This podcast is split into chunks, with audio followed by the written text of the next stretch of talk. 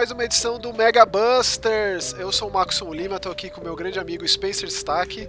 Fala pessoal, finalmente saiu esse episódio número 7, mas tem um porquê, certo? Ah, Além não. dos. Não, não, não, não. Pô, peraí, peraí, peraí. A gente passou por umas situações aí complicadas, certo? A gente. Todo mundo possui uma vida, certo?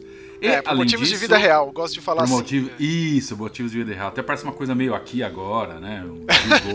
Homem do sapato branco, é. Homem do sapato branco, exato. Além disso, a gente vai ter um programa um pouco mais duradouro do que o convencional, certo, Maxon? É, então, a gente ficou aí o hiato, hiatozinho de uma semana sem Mega Busters e passou Sim. muita coisa, muita coisa aconteceu, a gente jogou muita coisa, aniversários Exato. importantíssimos se passaram e a gente precisa também fazer algumas retratações. Afinal de contas, Sim. no último episódio a gente ficou naquele bo- naquela boataria sem vergonha do Abandoned, né? É, é verdade. e aí se desdobrou por, por um caminho extremamente sem graça. É, e aí tem coisas também interessantes que aconteceram de notícia. E eu acho que é legal a gente começar justamente por isso, né? Porque a gente falou tanto do Kojima no último, no último programa, Hum. nada mais justo que a gente falar que fato é que ele está em, em negociações com a Microsoft. Né? Sim, pois é, de, de, assim, de, de, sei lá, de extrema surpresa do meu ponto de vista. Porque eu imaginei que o acordo lá, a Sony, tivesse bem forte. Até que pensei que, que o estúdio dele quase ou em breve seria adquirido pela Sony. Porque como a Microsoft estava com um monte de chequinho em branco para comprar um monte de gente, e agora a Sony também começou a comprar um, um pessoal aí, né? É, eu senti que, que, o- que o estúdio do Kojima ia logo, só que não foi o que aconteceu. E por grata surpresa, veio esse acordo aí com a Microsoft, né? É, você falou isso de comprar estúdios porque recentemente saiu aquele. é, eu acho que foi no Twitter da, da- do PlayStation Japão, noticiando que a Bluepoint tinha sido adquirida, mas na real não, não foi. Quem foi Sim. adquirida de fato foi a Housemark, que é uma produtora Isso. espetacular, que há, há- há bastante tempo vinha realizando parcerias com a Sony, né? Tem bastante jogo exclusivo, tipo um Dead Nation, um Alienation, é, um Resogun, é, Returnal mais recentemente, né?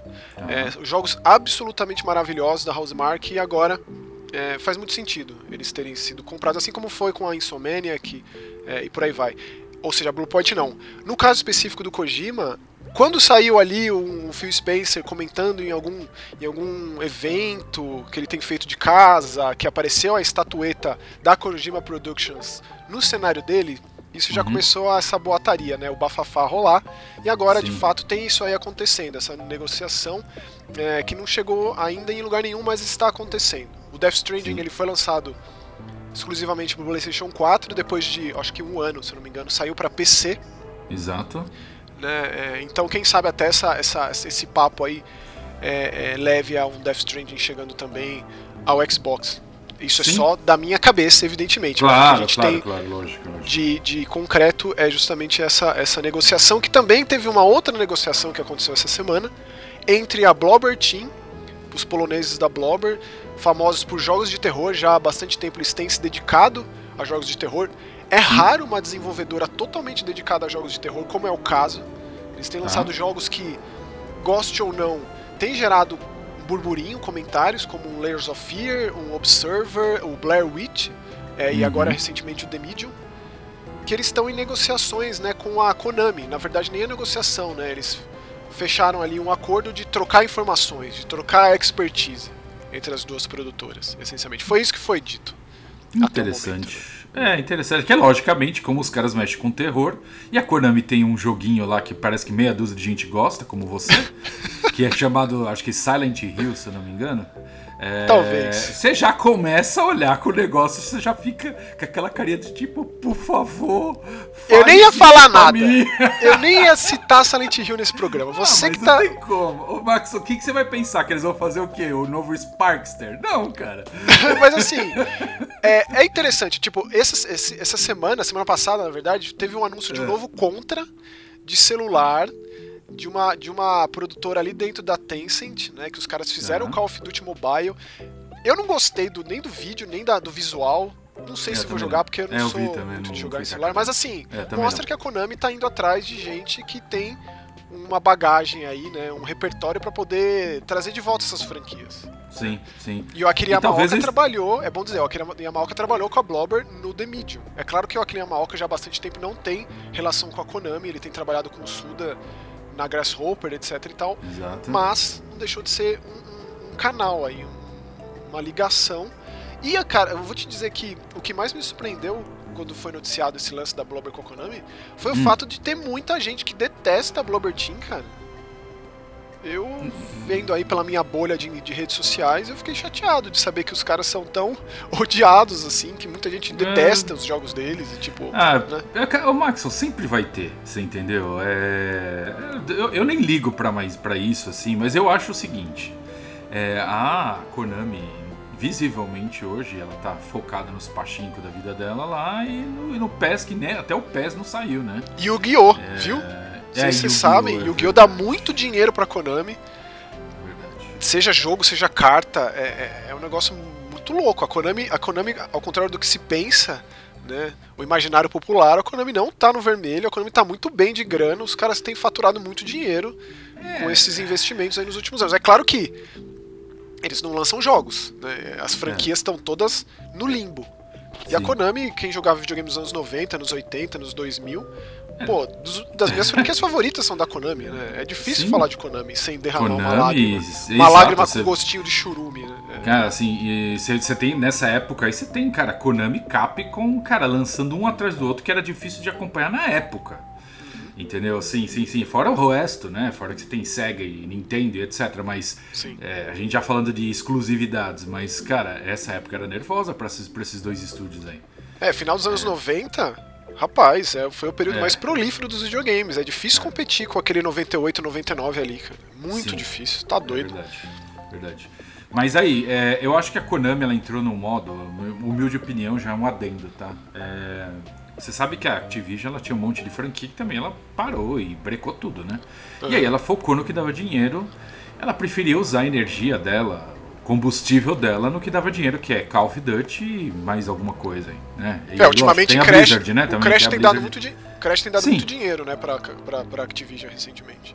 Sim, então eles arriscaram também, você concorda? Voltaram com Spyro, com Crash, então assim... Ah, foi assim, Spencer, é aquele arriscado até a página 2, porque eles pegaram jogos que já tinham fama e colocaram Exato. uma demão de tinta, né? Porque a trilogia do, de remakes do Crash e do Spyro é isso, e aí mostrou que tinha público ainda.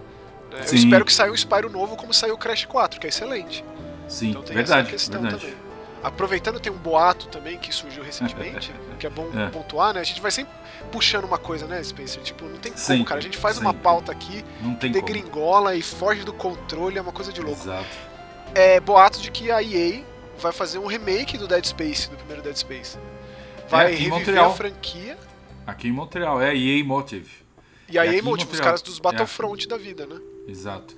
Que por acaso, uma notícia adendo extra besta.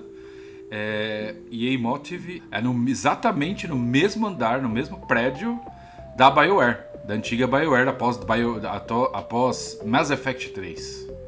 Que doideira, hein? Foi é, quando foi comprado, é. né? Não, não, na verdade no Mass Effect 2 já era da EA ou foi do, do 3? Já, já era da EA, já era da EA. O 2 já era da EA.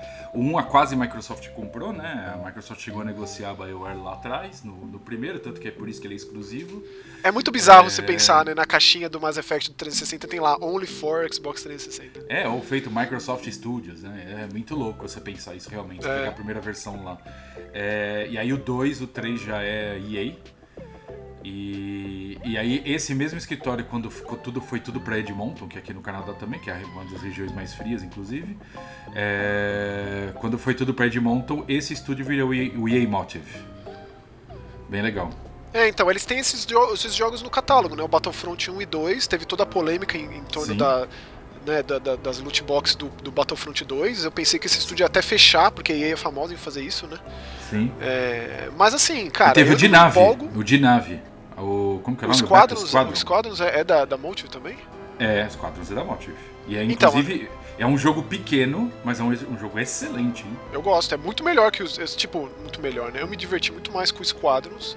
De qualquer Sim. forma, eu não me empolgo muito com isso. A galera uhum. que fez Dead Space tá ocupada fazendo Callisto Protocol, que esse sim é o verdadeiro novo Dead Space. Esse jogo a gente só tem um trailer de anúncio até o momento, mas parece ser fantástico. A minha empolgação Sim. é gigante. E, tipo, é, é puramente na rabeira do sucesso de jogos como o Resident 2 Remake, o Resident 3 Remake, é, agora o, o Demon Souls. Remake. Tipo, cara, é, é, é, jogar no seguro. Sim, é um sim é, é, o que eles tipo, fizeram. É o que a EA fez lá quando lançou o Burnout, Burnout Paradise. É jogar no seguro. Todo mundo tava louco para rejogar esse jogo de novo. E aí lançaram o remake lá e dizem que o remake bateu 2 milhões de cópias. Então deu certo, certo? É, então, assim, é um belo de um jogo, né? A EA deixou morrer uma franquia, uma das franquias mais interessantes da geração retrasada de videogames, que foi Dead Space, num período Exato. que os jogos de terror estavam ali, as grandes franquias de terror, Resident Evil, Silent Hill, estavam titubeantes, estavam jogando para todo lado, sem saber muito o que fazer. Veio Dead Space, criou uma comunidade gigante, um público enorme. É, a própria EA nessa cultura megalomaníaca que eles vivem afundou o negócio com Dead Space Sim. 3, que é um Exato. jogo muito menos pior do que vendem. Né? Eu sei que o aspecto terror ficou de segundo plano, mas jogar Dead Space 3 em cooperativa é uma experiência gratificante, especialmente porque Sim. expande muito é, o folclore, a mitologia de Dead Space, o lance religioso, para quem tinha interesse, porque era também uma franquia multimídia, né? Teve, teve livro, teve quadrinho, teve é, é, outros tipos de, jo de jogos, né? Como por exemplo aquele de o House of the Dead de Dead Space de Wii, Shooter on Rails. Sim. E deixou morrer, uma franquia promissora pra caramba, morreu, Sim, enterrada, é. morreu o estúdio também. Pois é. E agora, né? Vamos ver o que, que vai ser. É, é, tem muita coisa aqui. A gente pegar, parar pra pensar, final de. que é o, o ano do, do crash da economia americana lá 2008, 2009. Você tem um monte de estúdio que morreu e um monte de franquia que já estava em andamento que os caras lançaram um jogo e simplesmente foram lá e brecaram. Acontece. No caso não é Dead Space especificamente, porque o 3 já saiu lá para 2013, 2014, mas é... cara, mas muita coisa ficou para trás. Cara, a própria EA, é, você pega Activision, você pega um monte de empresa, deixou um monte de jogo para trás. Pensa, meu, Acontece. o último jogo que a Visceral Games fez foi aquela eu não joguei para poder dizer. Qual? Né? Qual? Mas eu sei que, que, que, a repercussão não foi das, das melhores, foi o Battlefield Hardline. É complicado. Bom, é isso. É bem complicado ele. É bem complicado. É, é, é. Bom, é antes da gente ir pros hum. aniversariantes do. Aniversariantes, mês, olha. Do mês passado, na real, né? A gente tá meio atrasado, sim. mas tudo bem. Até o Sonic chegar atrasado no seu aniversário, aí já dei o spoiler de quem é o aniversariante que a gente vai comentar. Sim. Então a gente pode também. É, é bom. Tem, a gente tem um momento Devolver Digital aqui nesse Mega Busters, porque tem muita coisa acontecendo e se você não está acompanhando, eu acho que você está perdendo muita coisa boa. Né? Uhum, verdade. É, a, a, a, Devolver lançou recentemente o Sludge Life, que é aquele simulador de, de, de pichador num mundo tóxico, radioativo, grotesco e maravilhoso que tinha saído na Epic Games Store, agora saiu no Steam e também no Switch. Eu tenho rejogado ele no Switch, é uma experiência maravilhosa, até porque ele é feito por um brasileiro, o Terry Velman. Então, assim, o, o texto do jogo, o texto anticorporativo, que a galera tá em greve e tal, é, é, diz muito assim do momento que a gente vive e, e, é muito bem, não vou nem dizer localizado, porque esse texto foi escrito em, em PTBR originalmente, né? Então Verdade. é uma cara muito própria para o jogo. E você tem os lugares específicos que você picha. O coletável do jogo é maço de cigarro e eu fiquei fumando com um gato.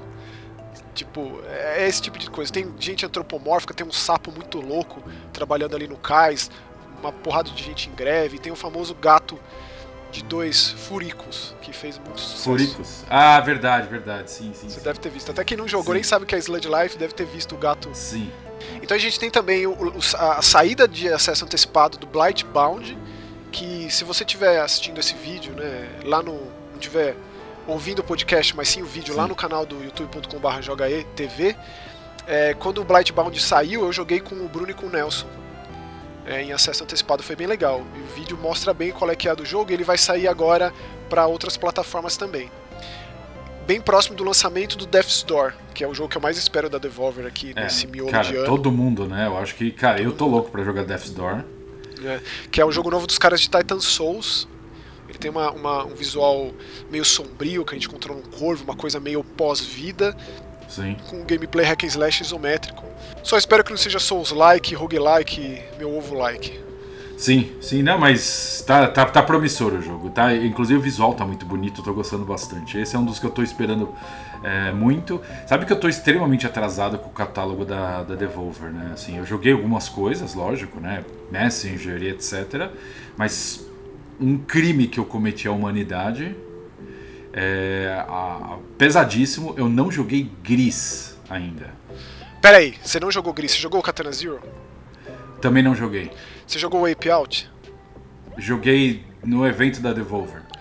Bom, são Antes três crimes contra a história da humanidade. É, então, eu, sei, eu sei, eu sei. Eu diria que esses são sei. os meus três favoritos dos últimos anos. Mas ainda tem coi muitas coisas. Por exemplo, o que está em acesso antecipado é o Phantom Abyss, que a, é, mostra que, que a Devolver vai sim, ainda investir. Muito louco, muito com bom. O sucesso do, do Fall Guys, né? Tem essa coisa. São diferentes, mas dá para colocar ali lado a lado sim, de uma maneira ou de sim, outra. Sim, sim, sim. Nesse lance de plataforma em primeira pessoa que morreu perdeu a chance de pegar o tesouro daquele templo específico gerado aleatoriamente via algoritmo nesse multiplayer assíncrono, no sentido de que você tem os fantasmas de tentativas passadas de outros jogadores para meio que te instruir de armadilhas. Tá. Então é, é a, o lance estratégico do jogo é você antecipar um espinho, antecipar uma parede que esmaga. Me lembrou Quackshot, sabe? Sim, sim, verdade, verdade. Mas não tem nada a ver com o que eu tô falando, mas assim. É, é que é a primeira pessoa, assim, sim, sim. É. E aqui a gente tá às vésperas do lançamento de um jogo que eu amei, já terminei, que é o Boomerang X, de PC e Switch, que é um jogo em primeira pessoa, bem focado em gameplay também, de ação, que a gente tem só um boomerang como arma. Mas ele, assim, é absolutamente frenético esse jogo. Ele conta uma história de uma maneira bem particular. Você é um náufrago em uma ilha onde uns uns seres meio homens, meio formigas deixaram de existir. E essa arma é como se fosse um, um item, um artefato mágico, místico, ancestral, assim, super poderoso. E aí, é, fazia tempo que eu não jogava um jogo que eu não tinha. que eu não fazia uso de todos os poderes que ele tem à sua disposição. Conforme você vai progredindo, você vai conseguindo novos poderes. E são todos muito úteis. É um jogo relativamente curto, mas que a, o trecho final dele me deu muito trabalho. O último chefão é difícil. E de novo, ah, você tem que fazer uso de todas as capacidades que você aprende é, nesse jogo que não é um FPS, mas também não deixa de ser. É, hum. é, né, porque você joga esse bumerangue, ele ricocheteia, ele volta, e aí você tem a câmera lenta, você tem certos poderes com a sua outra mão, que você, se você mata três inimigos com uma só, hum. com só arremesso do bumerangue, você consegue jogar um poder que mata é, bastante gente que está próximo de você, ou então se você mata Sim. inimigos no ar, que tem muito jogo aéreo, tem, tem trechos inclusive que você basicamente só fica no ar, porque você consegue tanto puxar o bumerangue até você, quanto se tá. propulsionar até onde ele está. Então hum, a dinâmica é legal. é essencialmente essa. E aí nesse processo você utiliza de câmera lenta para visualizar o ponto fraco do inimigo e chablau, jogar o bumerangue ali. É, é muito interessante. É, é, cara, a Devolver é incrível, assim, como a quantidade de jogos, como um jogo não tem nada a ver com o outro ao mesmo tempo que tem. Sim. Não, é muito louco. Sentido, né? É muito é... louco. Acho que não tem nenhum jogo da Devolver que decepciona, que você pega assim, você começa e fala, ah, velho, não gostei. É, pelo Sim. menos no meu ponto de vista, logicamente, a gente fala logicamente de gosto aqui, né? Exatamente. Mas é, a primeira coisa que todo mundo praticamente jogou da Devolver, ou que pelo menos ouviu falar, foi Hotline Miami, eu imagino, porque não tem como pensar em outra coisa. É amor à primeira vista. Foi amor, é amor à primeira, primeira vista. vista. É. é. o amor ou ódio, né? Tem um amigo meu, por exemplo, que ele começou a jogar, ele odiou o jogo em dois minutos e falou: nunca mais jogo essa merda. Aí eu falei assim: você é louco. Você é volta, volta lá e fica lá até. Volta pro Fifinha, funcionar. desgraçado. É, não, para. Isso. O que, que é isso? O jogo é maravilhoso, não tem o que falar. É difícil pra caralho. Passou da metade do jogo já é difícil, mas é, é isso que faz o jogo ser maravilhoso. É. Assim, e aí, para mostrar justamente essa diversidade, o último jogo que eu queria pontuar aqui é um que saiu hum. no meio de maio, então já faz um tempinho. Que é, que é basicamente um, um, um, livro interativo. São historietas hum. ali dos criadores do Red Strings Club, que para mim é um dos jogos mais incríveis dessa última leva da Devolver dos últimos anos, mais diferentes tá. também. É, esse Season Empathy é, basicamente são 10 histórias bem diferentes em temática. E o hum. mais legal é que quando você chega ao final delas, né, do interativo que você vai lendo ao mesmo tempo que você vai clicando nas coisas, você tem um vídeo contando como foi feito isso, qual foi o processo criativo do time da Desconstructing para chegar nisso. Então, assim, é, é, não deixa de ser uma experiência multimídia num pacote assim com um preço extremamente acessível é, é, e mostra assim o poder da narrativa em videogame, o, o potencial infinito disso. Né? É, e de como tudo isso é jogo. E como há muito tempo a gente deixou de lado essa, essa, esse debate do jogo, não jogo, do que é jogo, do que não é. Ah, e sim, até sim, o, te, o próprio verdade. termo jogo acaba sendo suando um tanto quanto obsoleto para falar de uma forma de arte assim tão vasta, infinita. Sim, sim, eu E a concordo Devolver ela, ela é grande representante dessa, dessa maravilha toda. Então o momento Devolver acaba por aqui. Falaremos mais especificamente dos jogos conforme eles forem saindo. Eu espero jogar com você o Blightbound, Spencer, porque é bem É, só um adendo, hein? Só um adendo.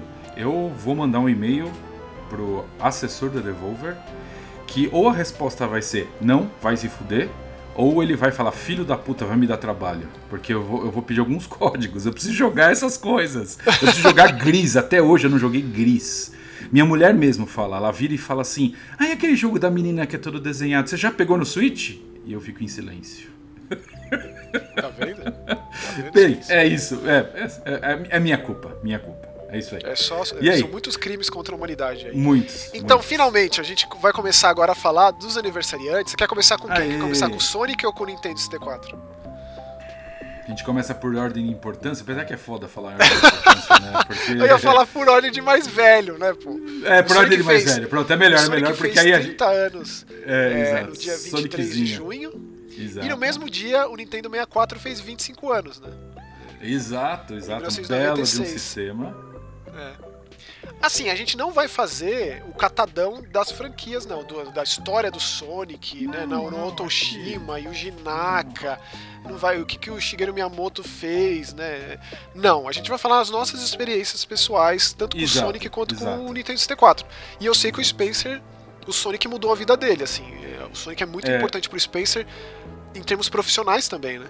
É, sim, sim, sim. Até, eu, vou, eu vou contar a história. Algumas pessoas já sabem, outras não, mas é, foi Sonic 2 que me colocou no mercado de jogos de videogame, profissionalmente falando. Ou seja, foi graças ao que eu fiz em Sonic 2 que eu fui trabalhar na revista Super Game na época e depois de, sei lá, dois meses já vou- virou Super Game Power. Então o que que houve? Tava rolando um campeonato de videogame que era patrocinado pela Tectoy e pela, pela revista Super Game, da Nova Cultural. E, e eu era fã da revista, eu já tinha contato com pessoas da redação e tudo. Eu era aquele cara que, pelo menos não era aquele fã chato, sabe? Pelo menos eu acho que não era, né? Tanto que eu consegui manter contato com algumas pessoas da revista. Então não era só uma pessoa que mandava carta, etc. Entendeu? Eu ia lá e, e sei lá, escrevia, ligava, pegava o telefone, ligava na redação e conversei com o editor. Então, assim, era um cara que, que fui atrás da revista de alguma forma. Um dia, um dia estava eu lá, tinha acabado de sair Sonic 2, Sonic 2 é, tinha pegado o cartucho, né? Tinha comprado o cartucho e tal, juntei minha mesadinha. Tava jogando lá Sonic 2 e de repente eu consegui fazer o Super Sonic, que era uma coisa que era nova, não tinha no Sonic 1. Ou seja, você tinha que pegar as 6 causas Esmeralda lá e depois disso você tinha que pegar 60 argolas, se eu não me engano é 60 ou 50 argolas, e correr, bater uma certa velocidade e você vira o Super Sonic. Que era demais, porque você vira meio que um Sonic Super Saiyajin, assim, lógico. Muito... É uma coisa velha, todo mundo já deve saber disso. Não, mas é maravilhoso porque assim, não tá escrito em lugar nenhum. Né? Não, é aquela não. época da coisa mística dos videogames que eram cheios de segredos, né? E, Exato. e o que, é verdade e o que não é, e aí a necessidade das revistas que nos Exato. contavam as coisas, e era tipo um amigo ali que vinha e falava, ó, então, se você fizer isso, você vai arrancar a cabeça do cara, ou se você fizer aquilo, você vai virar o Super Sonic. E cara, Sim. eu lembro muito, muito, muito claramente, como se fosse agora. O E- que foi o Super Hum. Sonic na vida da molecada ali que jogava videogame da minha vizinhança. Sim, Que e não era era que- fácil, né? E não era fácil fazer É. o Super Sonic, porque você tinha que pegar as, as esmeraldas lá, o que já você tinha que passar as fases de bônus que nunca foram fáceis. Do Sonic 2 ali, cara, é, talvez é uma das mais fáceis, mas exige um time muito complicado, porque é uma, Que é aquela uma tentativa e só. corrida, né? Que Isso. você vai pra esquerda pra direita que tem um, um falso 3D em jogo Exato. Exato. Você vai pegando as coisas, você tem que pegar as bolinhas, tem que pular, pegar as argolas e tem os espinhos que te matam. Ma- ali. É morreu, tecnologia do futuro. acabou. Hum. Você já parou pra pensar, Spencer, que tanto a fase de bônus do primeiro Sonic quanto do segundo, especificamente mais do segundo, é meio que a protogênese dessa ideia de que no mesmo jogo poderiam haver muitas formas de gameplay diferentes, que Pois é, depois desenvolver pois um é. sandbox da vida, um, Um GTA, um da vida, assim. Exato. Verdade, verdade. Parando pra pensar bem isso. E, e eu lembro que eu fiz a primeira vez, eu falei, velho do céu, não acredito. Só que é importante deixar claro que esses cartuchos não tem save. Então, assim, você não salva e consegue pegar o cartucho, levar e mostrar pra pessoa. Você tem que refazer essa porra de novo. E aí, eu liguei na redação e contei o que eu, o que eu fiz. Como, cara, ninguém sabia disso. A revista falou assim: ó, seguinte, no fim de semana a gente vai ter o campeonato de videogame, a gente vai ter uma sala nossa lá. Faz o seguinte, mostra pra gente lá.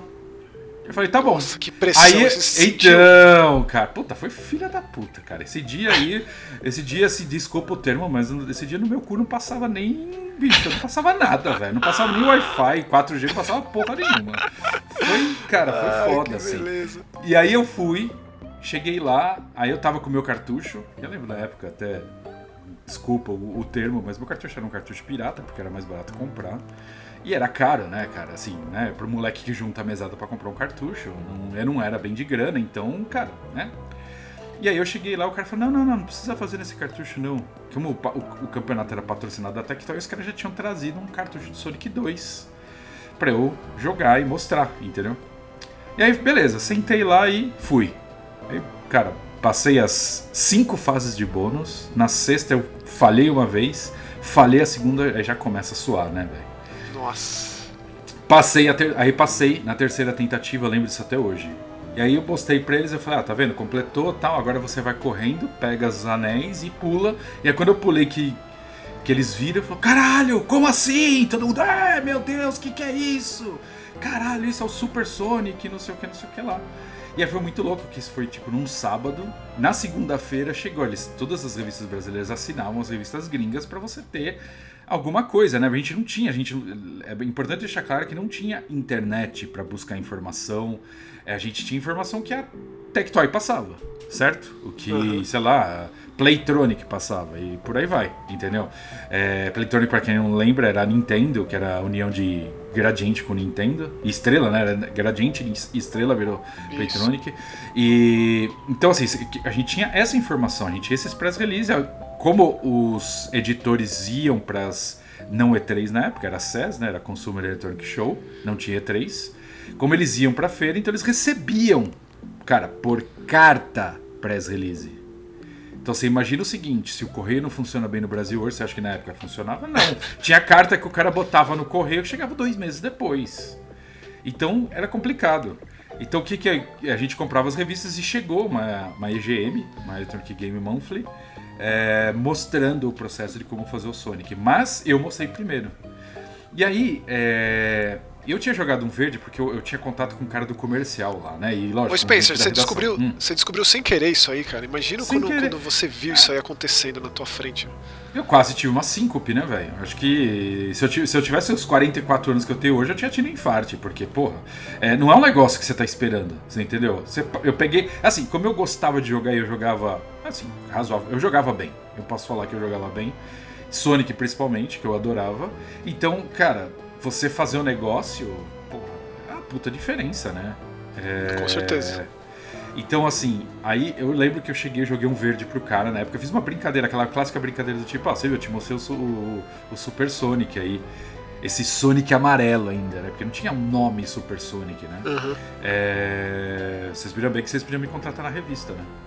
E aí, eu joguei aquele verde, o que que acontece? Na minha, na sorte da situação, um cara saiu da revista, tava saindo da revista, tava cumprindo aviso prévio.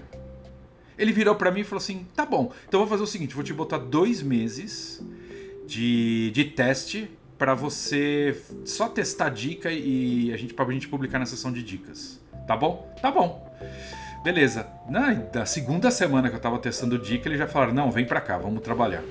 Porque beleza, eu tava fazendo hein? trabalho direito, sim. Então, assim, eu não tinha nenhum amigo dentro da revista, não tinha nada. Eu simplesmente caí de, entre aspas, de gaiato, não gaiato, porque eu queria muito isso, né?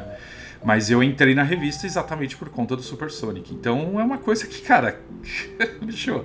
Não, essa é a história é mais surreal de pensar. Cara, é, é, é praticamente um. Assim, eu vou. Analisando o ponto de vista, se eu fosse uma pessoa que não fosse eu, vai, olhando de fora, é, eu falar, eu pensaria que era um garoto é, conseguindo seu sonho porque ele fez alguma coisa muito bem.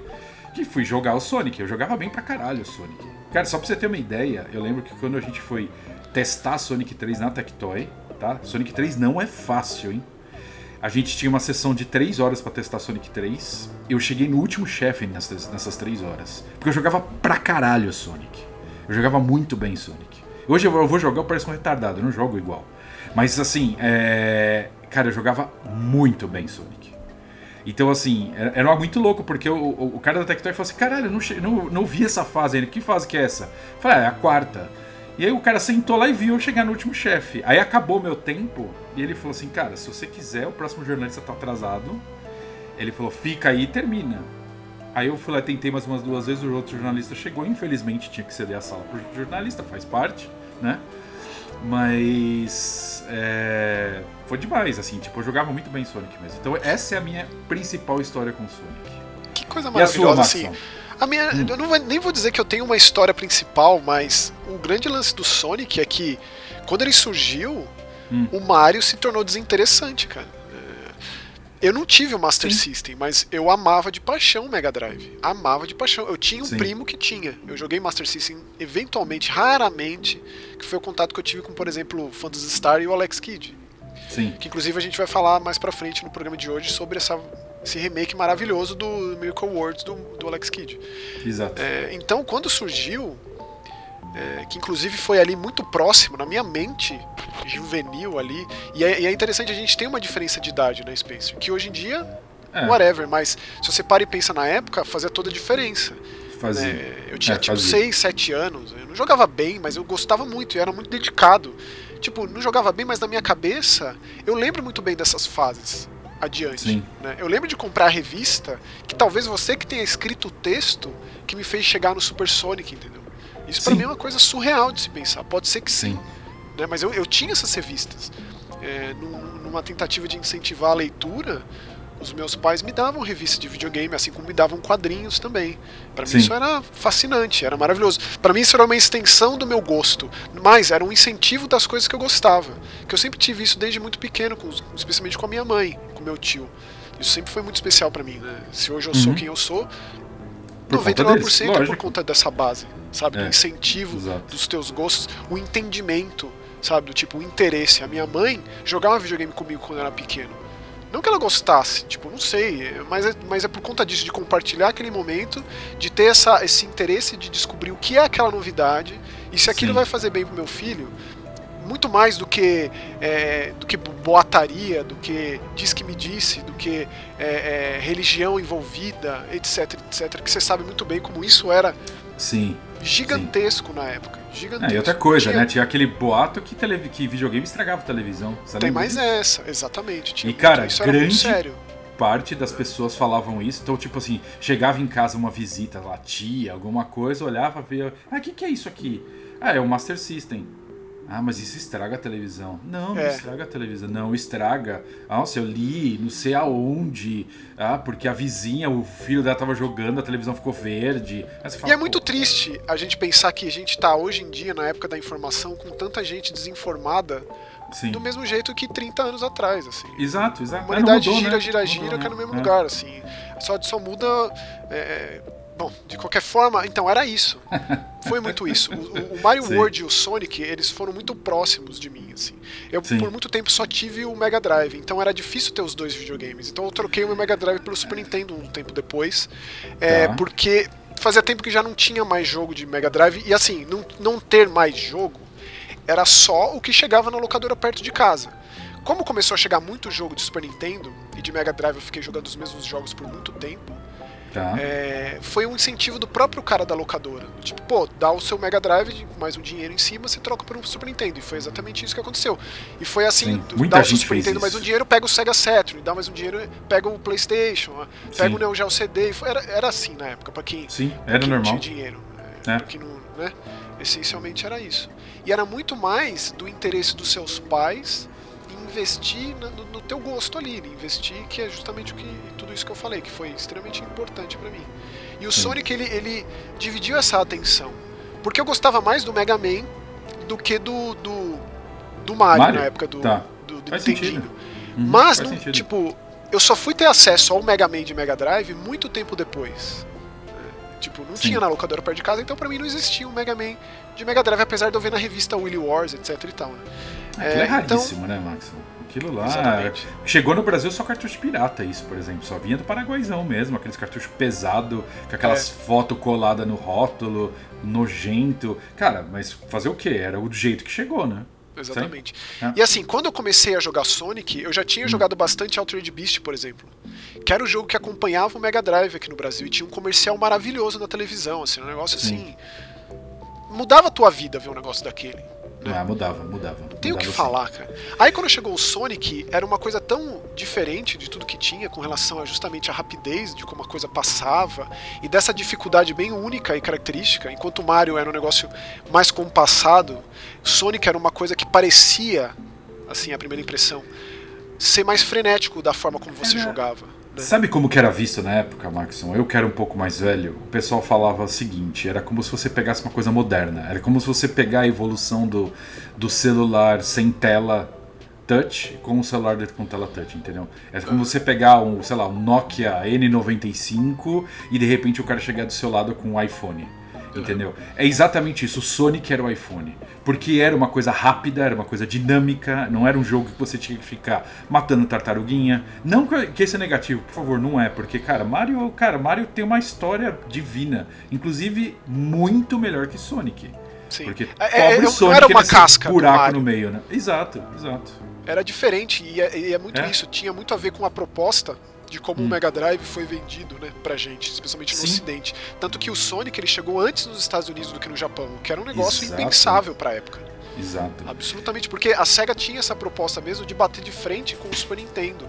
Sim. Tava para chegar, o Mega Drive já tinha sido lançado há alguns anos no Japão. É muito louco pensar, né? Muita gente associa o Sonic como o maior mascote da SEGA, etc e tal, mas teve muita coisa antes disso. O próprio Mega Drive já teve, teve anos de vida antes da chegada do Sonic.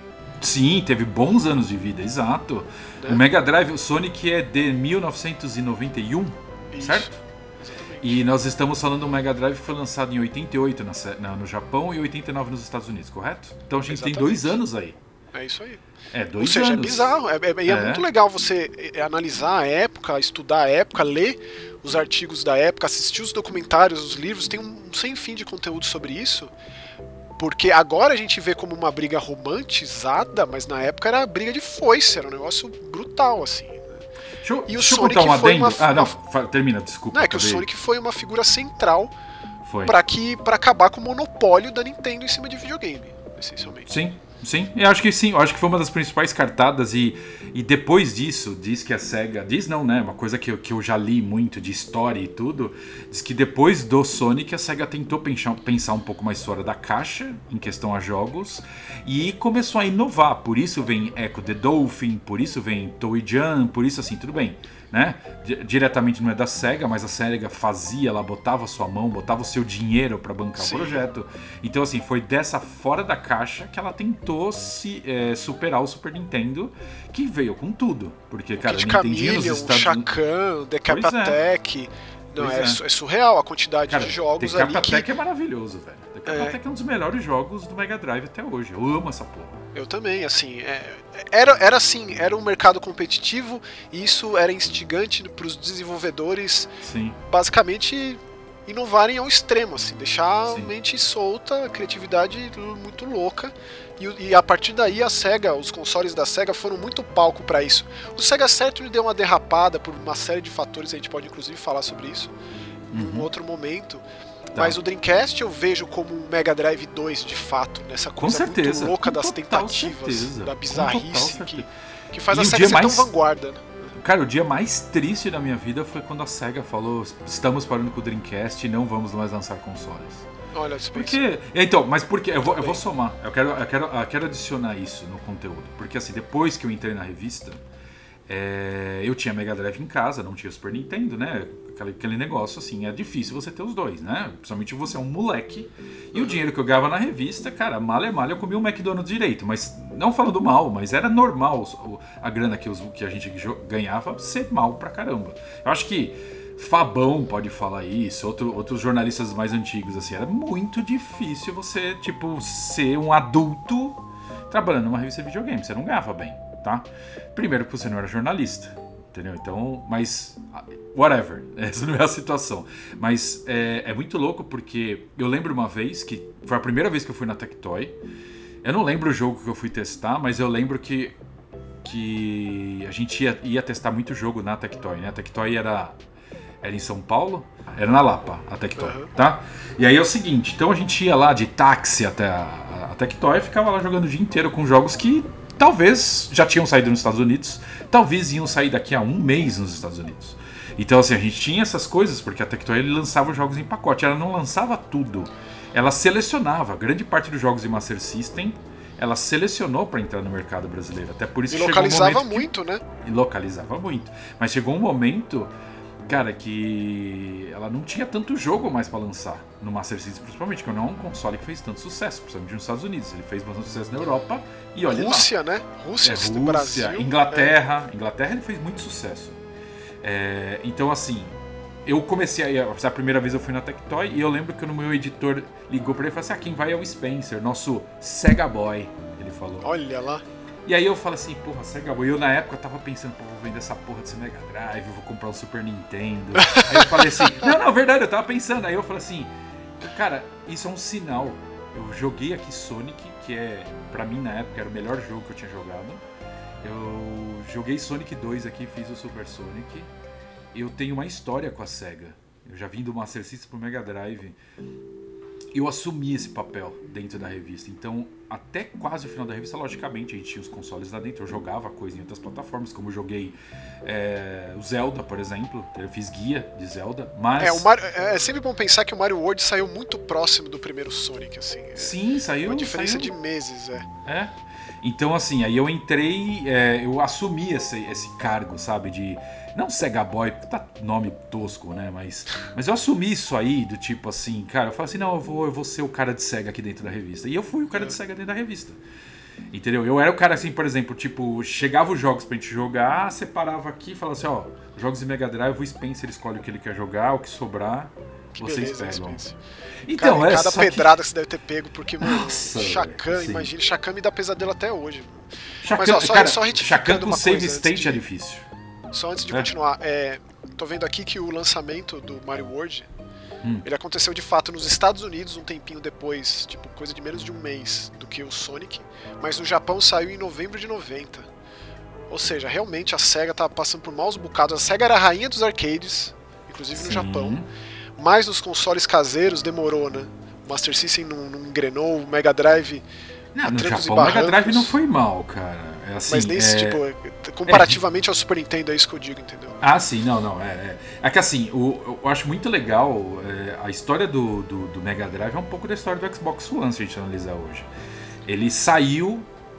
Ele poderia ter saído melhor, mas a, a SEGA não tinha feito uma boa imagem com o Master System, ou com o SEGA Mark, por aí vai, né? É, dependendo Mark do país. III, né? É, Mark III, exato. Então ela não tinha feito uma boa imagem no Japão. É, saiu o Mega Drive. O que chamou a atenção foi que a Nintendo demorou um pouco para reagir. E essa demora, certo? Fez os japoneses irem atrás do Mega Drive, mas com uma certa ressalva, né? E, mas, cara, o Mega Drive ele foi um console que ele teve um momento alto dele nos Estados Unidos, ele teve uma queda, depois ele volta no final. A época final dos 16 bits, a briga era maravilhosa Sega Nintendo, cara. Cara, era um lançando um jogo melhor que o outro. E eu falo para você, acho que se eu, se eu tivesse um pouco mais de cabeça na época, acho que eu tinha atrasado o Saturn. Ou, sei lá, até no caso o PlayStation não dava para atrasar porque já era a Sony entrando, mas eu teria atrasado porque, cara, eles tinham lançado muita coisa boa no final com certeza. Bom, Nossa. aproveitando aí essa deixa, é, hum. para falar também das nossas histórias com o Nintendo 64. De novo, Sim. eu acho que você ainda vai ser mais interessante porque você já estava trabalhando com videogame na época, né? Você já estava ali dentro Sim. da revista. Sim. E aqui pra gente, é, o 64 era assim, o, o, o auge da necessidade das locadoras. É, porque verdade. cartucho era caríssimo. Nossa, era muito é, caro. É claro Sim. que a pirataria sempre existiu e sempre Sim. levou é, é, é essas possibilidades para muito mais gente. Mas as locadoras eram um grande lance. É, e eu vivi em locadora. Eu, eu frequentava fliperama também, mas eu me sentia muito mais à vontade em locadora, né? De, de pagar um determinado tempo, período, para jogar os videogames que eu não tinha ainda. Exato, que era Neo Geo, que era. Cara, Exatamente. Cara. Neo Geo então, não você dá, tem né? a, o Neo Geo era um absurdo de caro. Sim. E eu, de novo, tive a sorte de ter uma boa locadora, uma, uma, uma Comics Games perto da minha casa, uma Fantasia Games perto de casa quando eu era moleque, porque lá tinha tudo, cara. Tudo. Sim. E eu jogava tudo isso. Era surreal eu jogar. É, é, é, e aí, no caso do Neo Geo, os jogos idênticos do Fliperama no console, que era uma coisa muito difícil de acontecer. Né? Tinha o Final Fight Sim. do Super Nintendo, né? tinha o Street Fighter 2 no Mega Drive, mas era um, era um abismo de diferença ah, em termos era, técnicos, que até uma criança que só tá ali pela empolgação e pela alegria e tal, conseguia distinguir. Sim. Ah, mas por que, que, esse boneco tá tão menorzinho do que lá? Ah, por Porque ele é rouco na hora de falar Hadouken, né? Exato, exato. E etc, etc. É. O Nintendo 64 já foi esse começo desse afastamento da, da coisa de, de jogos portados do arcade.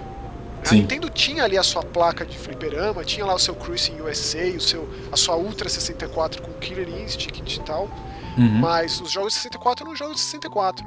E, e, e teve toda aquela história que era aquela rixa de fábrica entre PlayStation e Nintendo que começou a dividir bem as pessoas. Mais Sim. ainda do que. Talvez assim, é, quando eu digo isso é porque conforme eu vou, eu vou, os videogames vão sendo lançados, eu vou ficando mais velho. E aí a sua, a sua visão de mundo vai mudando drasticamente. Lógico. É, tudo muito rápido em Lógico. pouco tempo, né? Então você começa a ter essa percepção além do jogo pelo jogo. E ver as pessoas Sim. realmente discutiam de forma séria, brigavam de forma séria porque o meu PlayStation é muito melhor que o seu Nintendo 64. E, e eu, e acompanhei muito disso com gente muito mais velha do que eu em locadora. Sim. É, e é muito triste de novo pensar que a humanidade ela, ela é uma série de, de repetições cíclicas. Né? é, e não, não parou, né? Porque hoje a gente tem Xbox contra PlayStation. Isso é tão cansativo. Mas isso é tão cansativo, é tão. É tão quinta série, velho.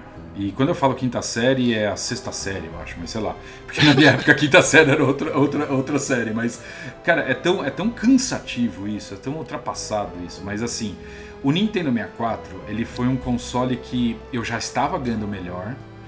Então ele saiu e eu comprei. E aí eu vou. Uma coisa para deixar muita gente pagar na boca. Eu comprei um console japonês, velho. Nossa. Então, assim, eu comprei, eu arrumei um console japonês, eu fui comprar esse console na Liberdade. É, cara, japonês, japonês mesmo. Isso, isso é uma coisa que dá uma, uma, um aperto no coração de não ter guardado. Porque, cara, caixa japonesa. Aí eu fui lá e eu catei. Eu lembro que eu, que eu peguei na época o F0.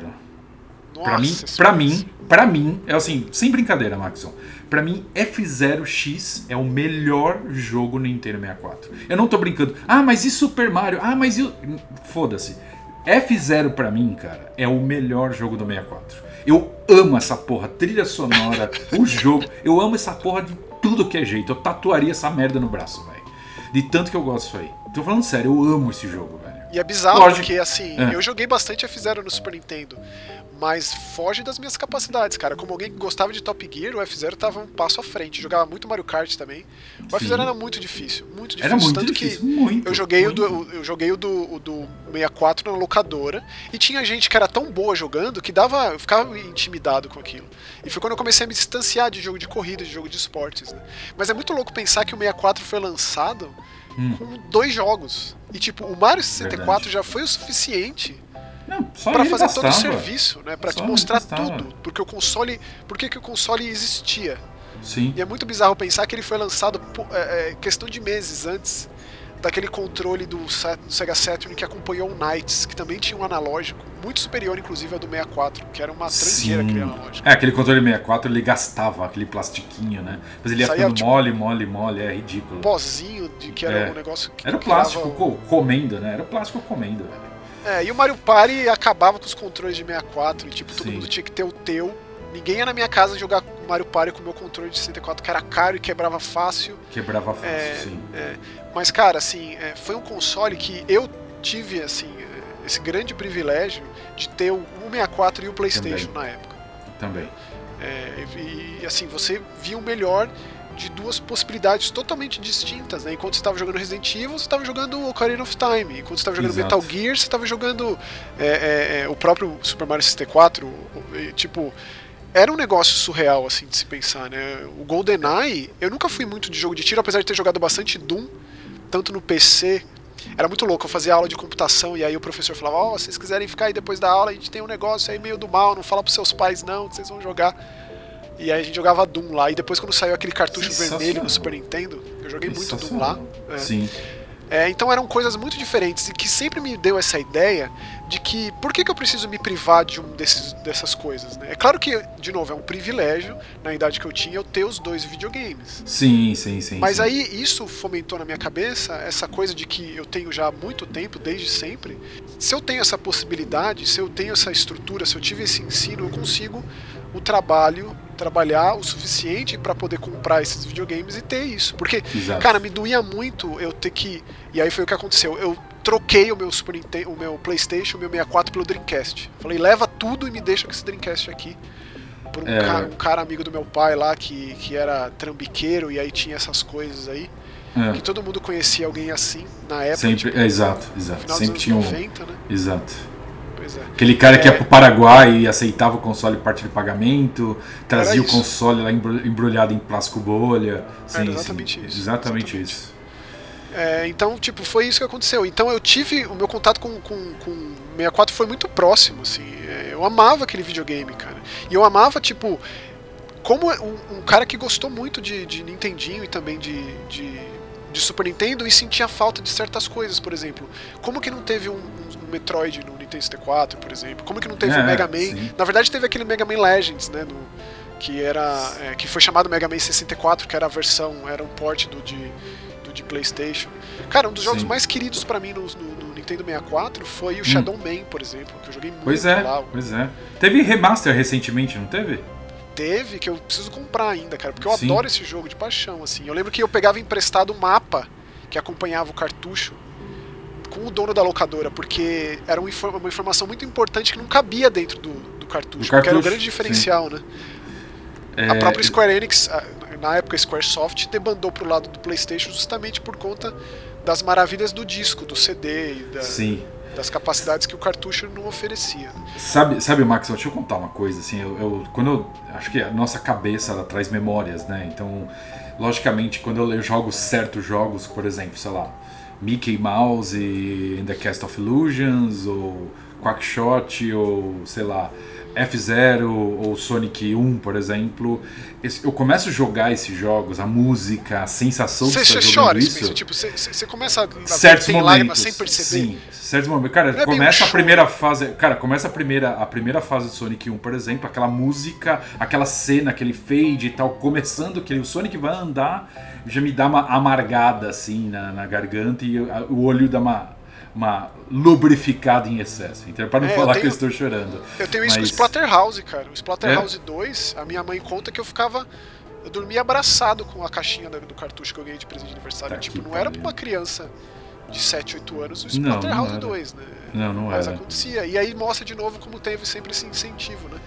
E eu tô aqui pensando, desde que você falou que o F0X é seu jogo favorito de 64, hum. cara, eu, tenho, eu tô com dificuldade de escolher meu favorito, porque eu joguei muito, muito Banjo-Kazooie, mas eu acho que o meu favorito é o Majora's Mask, o The Legend of Zelda, porque nessa época eu já eu era muito fã de Zelda. É, é eu joguei é o A Link to the Past, eu amava. Eu joguei o Link's Awakening no Game Boy, eu amava, uhum. amava, amava. O Zelda me perdeu um poucos anos depois que eu espero que esse amor volte um dia. Porque o tanto que eu joguei o Ocarina of Time e o Majora's Mask, o tanto que eu escrevia no caderno as coisas, desenhava, e um monte de gente conversava comigo sobre isso. É, uhum. E aí você achou aquele ovo azul, e aí você conseguiu todas as, as esculturas, etc, etc. Uma coisa muito maravilhosa. Sim. E, e, e ter vivido isso ali na época, né, e, ter, e ter sentido essa, essa diferença entre o Majora's Mask e o Ocarina of Time como alguém que tinha lá seus 14 anos de idade, 15 anos de idade, é, é, foi assim. Sem, sem precedentes. É surreal, é surreal. Tipo, então, quando eu, quando eu jogo esses jogos, Max, eu tenho uma, uma, uma lembrança, acho que isso prova o meu sobrepeso, né? Eu tenho uma lembrança de comida, cara. Então, por exemplo, quando eu jogo Sonic 1, cara, musiquinha, segunda fase, terceira fase e tal, eu, cara, eu, eu tenho vontade de tomar leite com groselha, tá ligado? Quando eu tô, é verdade, quando eu tô, jogo, por exemplo, Ocarina of Time, eu tenho, eu tenho vontade de, de comer pipoca de micro-ondas, velho. Porque são coisas da época que eu comia, tá ligado? Ou tomava, sei lá. Então, assim, é muito louco pensar, por exemplo, F0 pra mim é uma coisa que eu lembro de Coca-Cola gelada. E aí você fala assim, que, que é? O jogo tem patrocínio da Coca-Cola? Não, mas, cara, F0 você tem que estar acordado. Eu acho que automaticamente na minha cabeça eu já falava assim: ingere cafeína, desgraçada. Porque você não, você não pode piscar. É, não pode. E, não pode. particularmente o, o do 64 é um jogo, uma carniça de difícil, cara. Tá maluco. É maravilhoso, esse jogo é maravilhoso. É, mostra como você você jogava muito bem videogame, cara. Eu não, eu não acho que eu jogava bem, não. Eu só era bem, bem dedicado, no sentido de que eu ficava meses e meses em Resident Evil, por exemplo. Eu fiquei muito e muito, muito tempo jogando Mario 64. É, é, era, era especial, assim, né? Parece Sim. que o fato de, de a gente não ter muitos jogos, não ter acesso a muitos jogos, na nossa cabeça, na nossa concepção, era, era, era um trabalho de tornar aquilo mais especial, né? De você ficar é, ali lógico. por meses a fio naquele mesmo jogo, que é um negócio bizarro assim de se pensar hoje, mas ainda existe, né? Jogos como o Fortnite, para mim o Dead by Daylight, são jogos que muita gente volta para eles, o League of Legends, o Dota, você pode até jogar muitas outras coisas, mas você sempre tem esse jogo conforto, entre aspas, é. que você volta. É o você pensamento volta. que existia na época para qualquer jogo, na real. Quando você é. ganhava um jogo de presente de aniversário, eu nunca vou esquecer quando eu ganhei o Mario Party de presente de aniversário. É, e aí chamar os amigos para jogar em casa. Era, eram experiências assim que marcaram muito, né? É claro, e o Nintendo cara, 64 é... ele foi, se eu diria, se eu poderia dizer um ponto extremamente importante do 64, hum. para mim, enquanto ser humano assim, que vive em sociedade, foram os quatro players, cara. As quatro entradas Sim. do console. Já, o console foi. o Cara, já vinha com as quatro entradas. Sim, exato, exato. Então... Pra mim era muito difícil socializar, de ter amigos, muito difícil, cara. E o 64 era uma desculpa que eu precisava. Né, é, e que me levava a essa locadora e que a gente ficava lá jogando um GoldenEye da vida com é, e etc, etc. Né? Então Mario Kart, que também é, eu certamente colocaria o Mario Kart 64 entre os meus jogos favoritos do, do Nintendo 64, de tanto que eu joguei Perfect Dark, de tanto que eu joguei esses jogos, cara. A época mais maravilhosa da, da Rare, com certeza absoluta. Com certeza. Da vida, sim. o Banjo Tooie, o Jet Force Gemini, que eu não consigo entender como eu jogava e amava aquele jogo, porque jogando no Rare Replay eu vi que é uma catástrofe aquele negócio. Mas é, fica as coisas, nostálgica. Cara, as coisas tem jogos, Max, não adianta que envelhece mal. Sabe que eu fui jogar ontem Mario Kart no 64, né? Não no 64, no Wii U, né? A, do arcade, da Virtual Arcade. E, cara, não é bom não, velho. Não é, o Mario, o, Mario, o Mario Kart 64 não é legal. Não é um jogo bom. Aí eu fui e falei assim, não, deve ser minha memória que tá errada. Deixa eu jogar o do Super Nintendo. Pô, o Super Nintendo é perfeito, velho. É, é, é, sei lá, eu acho que é o do 64 que não foi. Mas aí, por exemplo, o primeiro jogo que eu comprei no Wii U desses digitais foi o F0, logicamente, amor da minha vida. E, cara, eu, eu vou jogar F0, jogo F0 direto aqui, cara, não mudou. O jogo é a mesma coisa de delícia, de maravilha, tá ligado? Como que a Nintendo afundou essa franquia, hein, cara? Como que, como que pode eles trazerem de volta? Faz a parceria com o Nagoshi de novo, com a Namco, que seja, Sega, com quem, com quem for. Bom, eu acho, eu acho que eu tenho uma explicação para isso. Os jogos antigamente você fazia em alguns meses, né? Hoje o jogo você não faz em alguns meses. Hoje o jogo demanda muito tempo, muito trabalho, muita coisa. Automaticamente os caras não têm tempo de investir nisso não, Max. É. Eles deixam essas franquias um pouco de lado mesmo. É. Não tem o que fazer. Bom, Spencer, eu acho que a gente encerrou aqui as nossas homenagens devidas aos, oh, maravilha. A, a, essa, essa grande figura dos videogames que é o Sonic, esse console tão importante que foi o Nintendo 64, que, que foi tão difícil bater de frente com o PlayStation, mas ainda Sim. assim é, a Nintendo não, não, não derrapou. A Nintendo sempre não. se manteve firme e forte aí na sua, nos seus pensamentos, filosofias, ideologias, pelo bem ou pelo mal. Exato. É, e agora a gente vai começar a falar dos jogos, né? Agora a nossa parte do podcast, que a gente fala dos jogos que a gente tem jogado, tem muita coisa também. Tem, nossa, muita coisa. Cê, é, posso começar então? Pode, pode. Ó, vou começar com um jogo muito estranho de um estúdio italiano chamado, chamado Fantástico Studio, que não sei se vocês associam o nome à pessoa, mas é esse estúdio que está fazendo o jogo do Ruggero Deodato, o, o diretor de Holocausto Canibal aquele Bor antes chamava Cannibal, né? Agora chama Bornel o jogo, que é provavelmente um dos jogos que eu mais espero, uma visual novel escrita pelo Rogério Deodato, que eu nem sei onde, o que, que vai ser, onde vai parar esse Bornel, a Jungle Nightmare. Mas esse jogo que eu quero falar não é esse, porque ainda não sabe, evidentemente, é um chamado Promessa, que é um jogo muito bizarro, cara. Eu não, assim, eu, não, eu tenho dificuldade em classificar ele. Nossa. Porque ele é um Walking hum. sim, não deixa de ser. Mas, cara, ele é tão diferente porque ele, ele nasceu do diálogo entre uma avó e um neto. Essencialmente, tá. é, a proposta é um avô e um neto. A proposta nasceu daí. Então, eles são momentos, lampejos de lembrança da relação desses do, dessas duas figuras, mas se deteriorando com o passar do tempo por conta de uma doença. Tá. E aí ele te coloca como se fossem projeções, como se você estivesse assistindo um filme, digamos, e você entra, interage com isso de uma forma intrusiva até certos pontos, né? Sim. Mas é uma coisa bem contemplativa, sabe? Que você caminha por cenários que é muito interessante essa ótica do negócio quando vistos de longe, parecem de fato uma fotografia mesmo, uma, algo real. E conforme você vai adentrando lá, você hum. vai vendo a textura das coisas e vai se tornando algo imaginário. Então tem essa, essa transição entre esses dois universos, dois mundos, digamos. E você é. se sente passando por, por essa cortina, invadindo algo tão íntimo de duas pessoas, sabe, de dois parentes né, que provavelmente se amavam muito. E não deixa de ser uma história bastante deprimente também, né, por conta de que envelhecer tal, todo esse, esse ritual de passagem e acompanhar alguém que você gosta tanto é, definhando é, por condições físicas, mentais, é um processo da vida, inevitável, mas extremamente inevitável, difícil sim. e que deixa cicatrizes e que trans, e transformadoras. Né? Então esse jogo tem esse viés também, ao mesmo tempo que muita gente pode dizer que não é um jogo, como a gente já comentou ah. aqui, né? Em outro momento desse podcast, porque é, é o mínimo que você faz, né? É o mínimo que você caminha. Existem momentos de mais e menos interação e tal. Uhum. Mas é, é, só exclusivamente para quem gosta de jogos tipo um Gone Home, tipo um Dear Esther, tipo um, um What Remains of Edith Finch. Só diz respeito a pessoas que gostam desse tipo de jogo. Que, Sim. assim, sorte a minha, né? Que eu vejo muito, muito potencial. Eu sempre consigo é, é, emergir muito nesses jogos. Acaba sendo um negócio assim muito intenso para mim, sabe?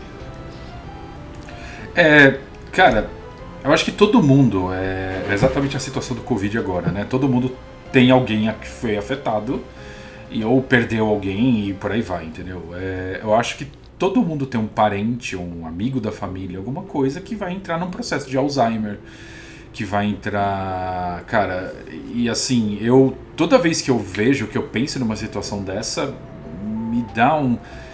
Eu tenho, tem horas que eu fujo de coisas assim, sabe? De jogos assim, porque a gente. Cara, afeta a gente diretamente, Max. Sim, sem dúvida. Entendeu? Então, assim, não tem como. Não tem como, tá? É... Mas, no geral, Maxon, você, que, que você, você, jogou? Foi até o fim? Como que foi? Sim, fiz, fiz mais que isso, fiz tudo, porque ele é um hum, jogo que legal. se vende em cima da ideia de que cada jornada, cada vez que você começa, ele te hum. dá pontos diferentes dessa narrativa. E eu fui, e eu fiquei interessado a ponto de ver tudo. Tá. É e é muito interessante porque ah, é um bairro italiano e tal, e você. Depois, são informações que eu li depois de ter terminado. Né? Hum. Mas assim, apesar, independentemente de onde é, de que lugar do mundo que é, hum. é relacionável, sabe? É relacionável àquele, àquele portão, aquele banco, aquele corredor naquela casa, aquela vizinhança. Dá para você criar uma associação e se ver ali. Tá. E isso é tá. muito interessante. E é mais uma forma de, de mostrar o potencial narrativo, o potencial infinito dos videogames. Sim. Então foi assim que eu cheguei à minha conclusão desse jogo, que ao mesmo tempo que ele é tudo isso, ele também é muitíssimo simples. Ah, perfeito, então. E qual que é o nosso próximo jogo, Max? Ah, é um que eu sei que você gosta muito, que é o Alex Kidd. Porra, cara, demais. É que ah, é impossível você jogar o Alex Kidd e não ter uma, uma lembrança do passado. A gente acabou de falar de Sonic e de Nintendo 64 aqui, então é impossível, né? Você não. Cara, Alex Kidd. O, em, em Miracle World é um dos jogos mais importantes da minha vida, certo? Que mexeu com a minha infância antes de trabalhar com revista, mas é, era aquele jogo que quem tinha na vizinhança lá emprestava para todo mundo. E eu lembro que tipo, eu tinha um amigo na rua lá que, que eu morava que tinha, e ele emprestava direto, até que chegou o dia, sei lá, um tempão depois no Natal, eu fui lá e falei assim: Eu quero Alex Kidd. Mas você já jogou essa porra até o fim 200 vezes. Mas eu quero isso aí. Porque eu adorava o jogo. E aquele, aquela sensação do passado mesmo, da gente rejogar alguma coisa, né? É. É, cara, eu, eu não tenho acho que um ponto negativo para dizer dessa, dessa versão nova. A trilha sonora para mim é tudo que eu. Ah, logicamente é refeito, né? É, cara, é tudo que eu esperava, tá? O jogo traz todo o clima que trazia o jogo do, do, do, do Master System. Não tem o que falar, cara. O jogo é perfeito, velho. É, a, é a SEGA. A SEGA tem, tem vivido uma, um período maravilhoso né, com relação a, a, como ela tem tratado essas franquias do passado, colocado nas mãos de fãs que cresceram jogando e que realizam um trabalho incrível na revitalização de Wonder Boy, de Streets of Rage, de Sonic e de Alex Kidd agora. Né? Ele só vem nessa entoada maravilhosa que tem acontecido. O Sim. Alex Kidd Miracle World DX, disponível em todas as plataformas, localizado para o nosso idioma, etc. E tal, porque tem essa coisa de contar mais uma historinha, né? É verdade, é, verdade. Dessa invasão de um ditador ali no mundo do Alex Kidd, que ele é um príncipe. Esse primeiro mascotinho da SEGA vem todo ali em cima da mitologia, mitologia chinesa, né, com relação inclusive ao visual dele é, e que soca todo mundo, é, dá na cara de todo mundo e tem esse grande, é, essa grande associação com o Joaquim Po. Foi a primeira Sim. vez que eu vi Joaquim Po na minha vida. É, e era muito engraçado porque na versão que eu jogava, a versão nossa aqui era um hambúrguer, não o onigiri que ele comia no final, né? É, é verdade. que eu fui ver isso em revista de videogame, claro que é, quais as chances de jogar um Alex Kidd japonês, mas do meu ponto de vista, quando eu conheci o Alex Kidd, eu já tinha jogado Mario e já tinha jogado Sonic. Ou seja, veio muito tardiamente para mim. Nossa, muito tardiamente, sim. E, é, e, assim, e, você gostou na época, Max, quando você jogou? Porque, é, cara, o Alex Kidd, ele é um passo atrás ali, né? Do Mario e do Sonic, com certeza. Eu, no não, meu ponto de vista, lógico. Cara, né? Para mim era diferente. Só de você começar a fase descendo e não ser o clássico da esquerda para direita. Ah, isso é verdade, isso é verdade. A já te dava uma percepção de jogo tão diferente de tudo que eu já tinha jogado até então. E Sim. eu pensei muito nisso enquanto eu jogava esse. Eu tive o Master System quando eu era criança.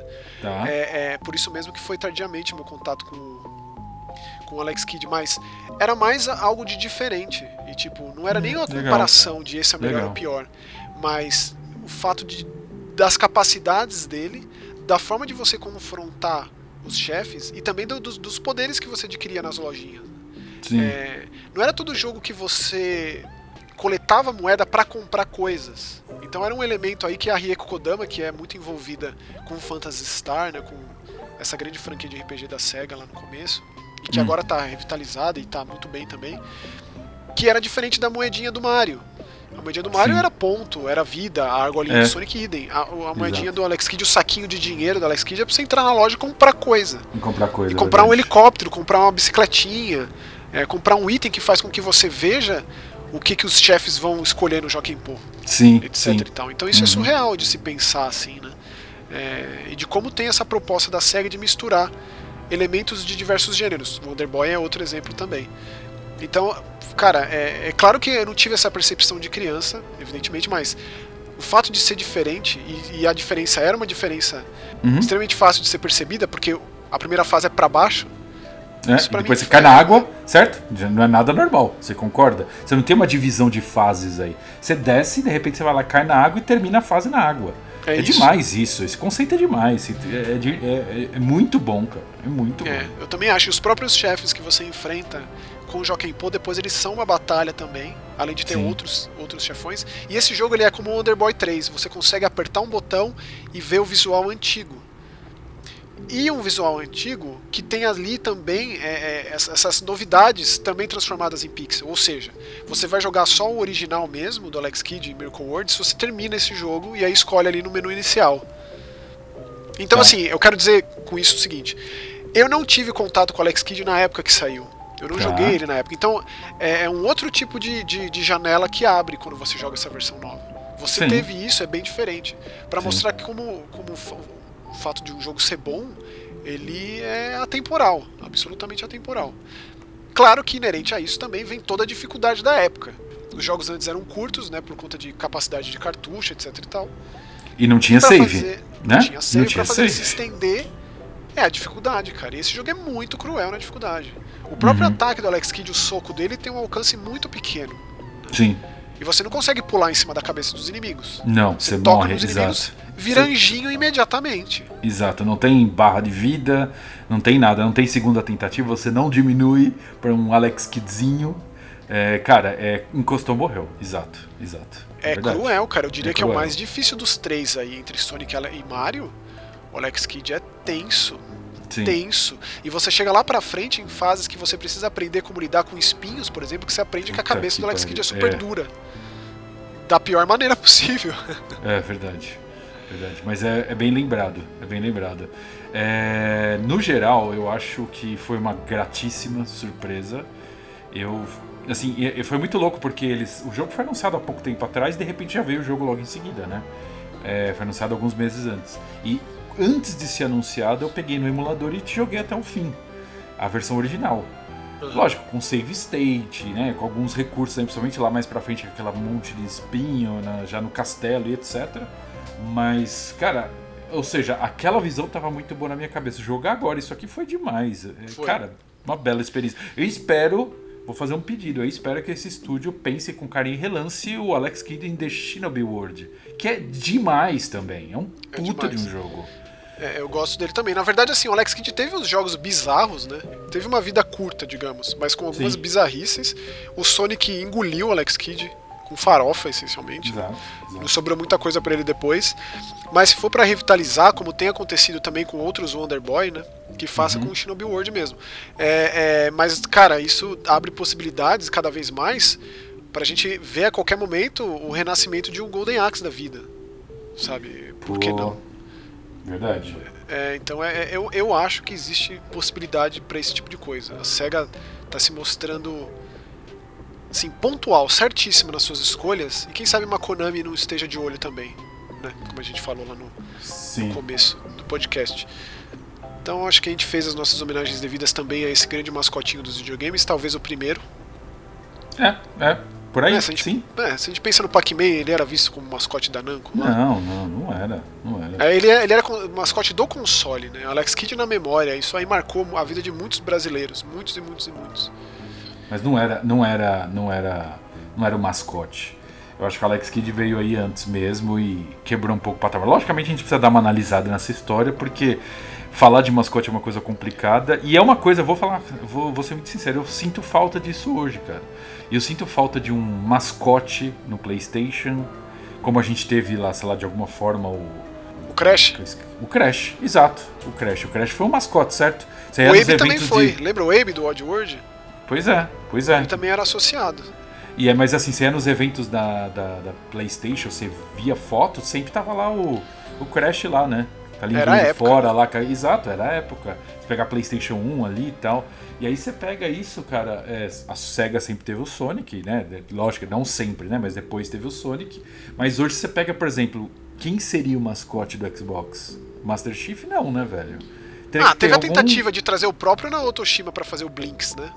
Então, esse Blinks é uma coisa que poderia. Cara, eu não joguei tá, até hoje. É uma é das coisas que eu... eu gosto muito de jogo de plataforma 3D. Eu queria. Quando veio o Voodoo Vince, versão remasterizada, eu pensei que ia trazer o Blinks também, os dois, né? Sim. Infelizmente não aconteceu.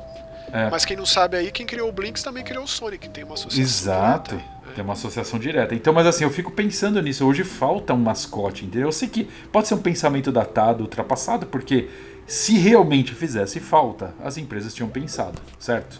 Mas eu sinto falta disso, com certeza. É. E isso aí do Blinks mostra como o Xbox é mesmo o Dreamcast 2, né? O primeiro Xbox. É, total, Tanto que a total. SEGA, de forma direta e indireta, porque aqui no caso não tem nada a ver, é Microsoft Game Studios, mais o Naotoshima foi o diretor desse jogo, né? A SEGA lançou tanta coisa pro primeiro Xbox. Sim. Bom, vai, Spencer segue aí, segue a linha aí que tem hum. muito jogo pra gente falar ainda antes da gente ir pra área de comentários. Vamos lá, e que jogo a gente vai, cara? Eu tô olhando a lista aqui, peraí. Uh, vou falar, vou falar de um que eu joguei exclusivamente você não jogou, vai. Vou falar do DLC do Assassin's Creed, Valhalla e The Wrath of Druids, exatamente. É, como esperado, eu já estava mais ou menos esperando que era um mapa a mais com mais uma história, e é isso. É, eu quero deixar claro uma coisa que é uma coisa que até surpreendeu o Max quando eu falei. Eu não fui tão com a cara do Valhalla assim. É, eu adoro a mitologia é, nórdica, eu adoro Vikings, eu adoro toda essa, essa história. Para mim, eu acho inclusive a série Vikings muito melhor que Game of Thrones, se for botar em comparação. Eu adoro Vikings, é, mas é uma coisa minha. Mas... É, então, assim, eu fui jogar o Valhalla muito, com muita vontade e eu achei fraco em questão de personagem, entendeu? Por exemplo, achei a. Independente de quem você jogar lá, eu achei a Eivor ou o Eivor dois personagens meio, meio ocos, assim, meio coadjuvantes, meio observadores demais.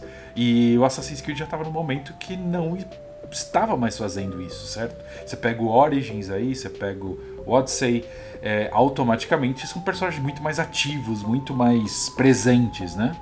E eu achei o Valhalla isso. Logicamente, parte técnica, etc., não tem o que comentar. Né? Realmente, é, a, Ubisoft bate muito na tecla dos bugs. Eu, cara, eu, lógico, jogo desse naipe você sempre tem bug, mas eu não vejo esse problema, não, tá? Eu, eu Cara, acontece bug. Quando eu tenho um jogo de mundo aberto, eu sei que vai ter problema. Então, assim, é, para mim não foi um problema. É, eu nem procurei muito isso. E o DLC é um DLC muito bom, tá? É, botando em consideração o DLC, se passa no mapa novo, que seria no caso a Irlanda, você já começa em Dublin, tá? Onde você vai visitar o seu primo, que é o rei do lugar, tá? Outro viking. E aí você tem toda essa história aí do, dos druidas. O que eu gostei muito foi essa parte dos druidas, porque qual que é o lance? É, tem um tipo de um, posso falar assim, um veneno no ar onde esses seres, esses inimigos, eles se tornam super poderosos. Então eles têm, cara, poder de fogo, umas coisas assim, Mas o que, que é, é muito isso, legal. Cara? Mas o que, que, é isso? É... Desde quando começou esse tipo de coisa? É... ter poder assim, Assassin's Creed? É, é cara, isso. o Origins, o DLC do Origins já tem, né, Maxon? Se você analisar. Mas, não, né? mas o DLC do você Origins. Tem as múmias é... e tudo, né? Mas não é associado à história em si, é uma coisa meio que pau no ânimos, não é? Uma coisa meio alucinógena, não é? Então, é a mesma coisa, é uma coisa alucinógena, entendeu? Você tem essa visão alucinógena e por isso os druidas são mais fortes, etc. Então, só pra você ter uma ideia, você tem lobisomem no. no ah, é, sei lá, cara. É, sei tipo, lá. você vê o lobo, aí você. É, você o, o, vamos dizer assim, esse, é, esse, esse negócio entra no seu personagem, essa névoa tóxica assim. E aí o, esse lobo automaticamente vira um lobisomem, entendeu? Então assim, é como se você realmente estivesse vendo coisas. O que é legal, tá? Porque as batalhas são difíceis, tá? São bem difíceis. Se você pegar um grupo aí de, de três personagens aí no começo, você sofre um pouco porque o time deles é completamente diferente dos inimigos convencionais. Mas, cara, a história é boa, termina muito bem, assim, não posso falar nada, tá? É realmente um mini Assassin's Creed, assim, porque ele não, não depende muito da história principal, né? Certo. E ele também já vem. Você não precisa, inclusive, de tanta evolução. Você não precisa ter terminado o Valhalla para jogar esse. Então, você não precisa estar tá tão bombado, vamos dizer assim, tão poderoso. É, cara, eu gostei bastante. Eu tenho, acho que, algumas considerações a fazer em questão de música. Cara, maravilhoso, de verdade, divino. O mapa é muito bom, mas, cara, só criaram mais um mapa, entendeu? Não tem nada de inovação. Tá nada, nada, nada. Entendeu? Então, é, assim... Assassin's Creed chegou naquele ponto que toda essa, essa reviravolta que o Origins gerou precisa dar uma chacoalhada de novo, porque já tá, já tá precisa. tá saturando, né? Já tá precisa. de novo.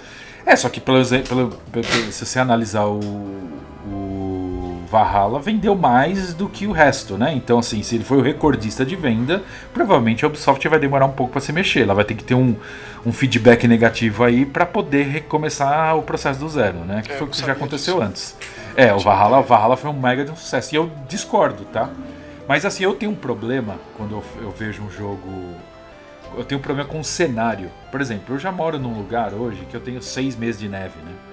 Então, assim, é, tenho seis meses onde o tempo é cinza, onde a neve branca bonitinha fica dois, três dias, depois disso ela vira uma meleca, entendeu? Não é um lugar, um lugar bonito prazeroso, você não tem flores, você não tem nada. Então, assim, não é bonito de se ver o tempo inteiro, entendeu? Não é prazeroso, não é isso, mas não é bonito de se ver o tempo inteiro. O inverno é cansativo. E aí automaticamente você ir para uma Inglaterra onde o tempo está fechado quase o tempo inteiro, onde é aqueles castelos sujos é, e etc. Me, sei lá, eu me deu uma boa lembrança do, do Odyssey nessas horas. Então ficar naquelas praias é, gregas e todo aquele processo, eu acho que eu me senti melhor jogando Odyssey. Ah, entendeu? tudo, eu entendo a sua percepção e é sua. Mas sim, é, mas é uma coisa minha. Isso, né? Não, não, sim, sim, eu sei, mas automaticamente mas é eu falo. Sim. A, a personagem do Odyssey, ela é, cara, ela é muito mais legal e divertida, os comentários e tudo mais, do que o Eivor, ou a Eivor, depende. Eu achei tão. Mas é o que eu falei, em questão técnica, é um primor. Você tá jogando uma das melhores experiências técnicas, visual. Eu imagino que no, no Xbox Series X deve ser um, um, puta, um espetáculo esse jogo. É entendeu? bonito, é bem bonito. Então, assim, eu joguei, eu joguei no Xbox One X e já. E, cara, e ainda fico maravilhado. Jogando o DLC, peguei alguns cenários que você olha de cima, você vê um monte de coisa, vê a lua refletindo no oceano, Sim, e você fala, é caraca, bonito. é bonito. Imagina no Series X, entendeu? É, assim, considerando que o Avatar da Ubisoft também, né, vai ser pra não vai sair pra geração passada. Eu tá, imagino que o próximo né? Assassin's Creed, eu acho que já não vai mais também. Que deve sair é. lá pra 2022, 3, assim. É, acho que final do ano que vem já tem. Eu acho que final do ano que vem já tem um Assassin's Creed novo aí. Ó, então eu vou aproveitar já hum. para emendar no meu jogo, que eu sei que você não curtiu muito, né? Que é um jogo chamado Stonefly. E Stonefly, se você faz a pesquisa, remete a uma certa classificação de insetos. Tá. É, e esse jogo ele é de uma produtora chamada Flight School, que no passado eu já tinha tentado jogar outros jogos desses caras, um chamado Creature in the Well, e eu abandonei por incapacidade, cara. Eu não consegui Caraca. acabar, entrou na minha lista de jogos que eu não, não consigo. Ele é um jogo, hum. ele, é, ele é um visão isométrica hack and slash, mas com pinball. Hum. Bem diferente. Eu gostei muito dele, mas eu não consegui ir muito além. Esse jogo me machucava as minhas mãos. Eu, eu abandonava por conta disso. Eu comecei a sentir minhas mãos doendo por conta do gameplay específico dele. É, aconteceu com outros jogos também, de eu ter abandonado antes de ter acabado. Jogos que eu gosto, mas que eu nunca vou terminar, infelizmente. O Creature in the Well é um deles. Quando eu comecei o Stonefly, eu fiquei com esse receio também. Mas não especificamente porque o jogo estava me machucando, digamos assim, mas porque ele era muito bizarro de uma forma que não estava me agradando.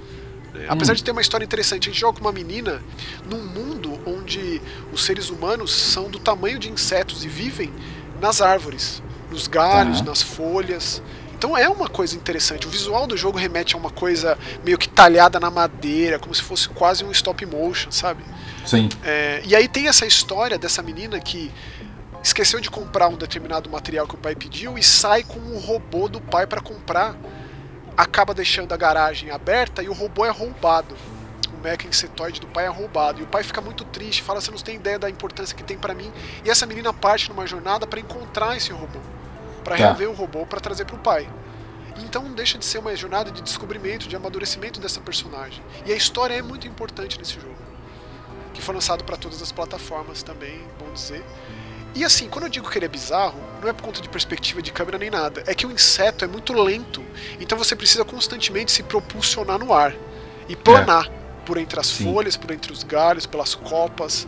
E o próprio combate do jogo é diferente, porque esse inseto ele joga como se fossem umas bombinhas que tombam os insetos de verdade. Então é um besouro de barriga para cima, digamos. A partir tá. daí você consegue gerar uma, um vento, uma, um vendaval que empurra esse inseto para fora dessa árvore, ou dessa pedra, ou desse galho, que é onde as batalhas acontecem. E é assim que você vence. Hum. E além disso, do combate em si, tem também uma necessidade de minerar pedras, rochas e outras substâncias para você evoluir esse seu mecha. Então você conhece ali outros pilotos mais tá. experientes que por algum motivo ou outro é, acabam acaba cruzando a jornada e ela acaba fazendo parte desse grupo que ensinam, instruem essa menina. E ela com as suas capacidades de, de desde berço que ela aprendeu do pai, ela vai evoluindo hum. em termos de personalidade, mas também o seu robô, inseto. Tá. Então, assim, cara, eu, eu fiquei meio perdido no início. É um jogo que por vezes te instrui demais, por vezes te deixa completamente perdido. Perdido. É, isso, isso eu senti, tá? Quando eu joguei, Max, eu tinha umas horas que eu falava assim: o que, que eu faço aqui? Uhum. E aí eu fiquei tentando algumas coisas, tinha horas que eu descobri, mas tinha uma hora que eu cheguei e falei assim: ah, cara, desculpa, eu não vou ficar perdendo meu tempo nisso. Porque o jogo, cara, ou exatamente, o começo do jogo ele explica demais. Ele breca toda hora, para toda hora, explica, Sim. ok, legal. É importante porque o jogo o jogo já é uma coisa bem diferente. Aí chega num certo processo que não te explica mais nada. Foi, foi para mim que o jogo deu. Chega. Foi pra mim que eu parei. É, eu até pensei que tivesse dado algum pau, porque eu tive alguns bugs no jogo, que eu caí no infinito, tive que voltar o save. É, porque a, própria navegação do jogo em si é totalmente não convencional. Né? Não, Isso dá espaço para alguns probleminhas assim, técnicos. Sim. Mas ainda não deixa de ser primoroso por conta de, de, de tentar algo totalmente diferente. Então eu fiquei feliz de ter insistido e ter passado por essa estra esse estranhamento inicial e ter chegado até o final. Porque eu já coloco entre as minhas experiências favoritas do ano, entre os 10 jogos indies que eu mais gostei. Fiquei muito feliz de ter chegado até o final. E eu insisto para que você também dê essa, essa, essa nova tentativa para o jogo, Spencer, porque eu imagino que muita gente vai abandonar o jogo antes de ver o potencial dele. É, que vai se desdobrando aos poucos mesmo, né? Conforme você vai evoluindo o mecha. É, hum. E eu sei que tem muita gente que fica cansada nessa coisa de colher recursos, né, de coletar coisas, é, precisa do número X de pedrinha Y para conseguir é, colocar uma asa específica no, no, no, no mecha, que aí ele consegue, por exemplo, explorar áreas geladas. Mas ainda assim, cara, ele tem uma trilha sonora tão esquisita, ele é, é um pacote então... completo de esquisitice. E, cara, o visual chega a cansar, né? Tem uma hora, tem uma hora que todos os tons eh, são apagados. Parece.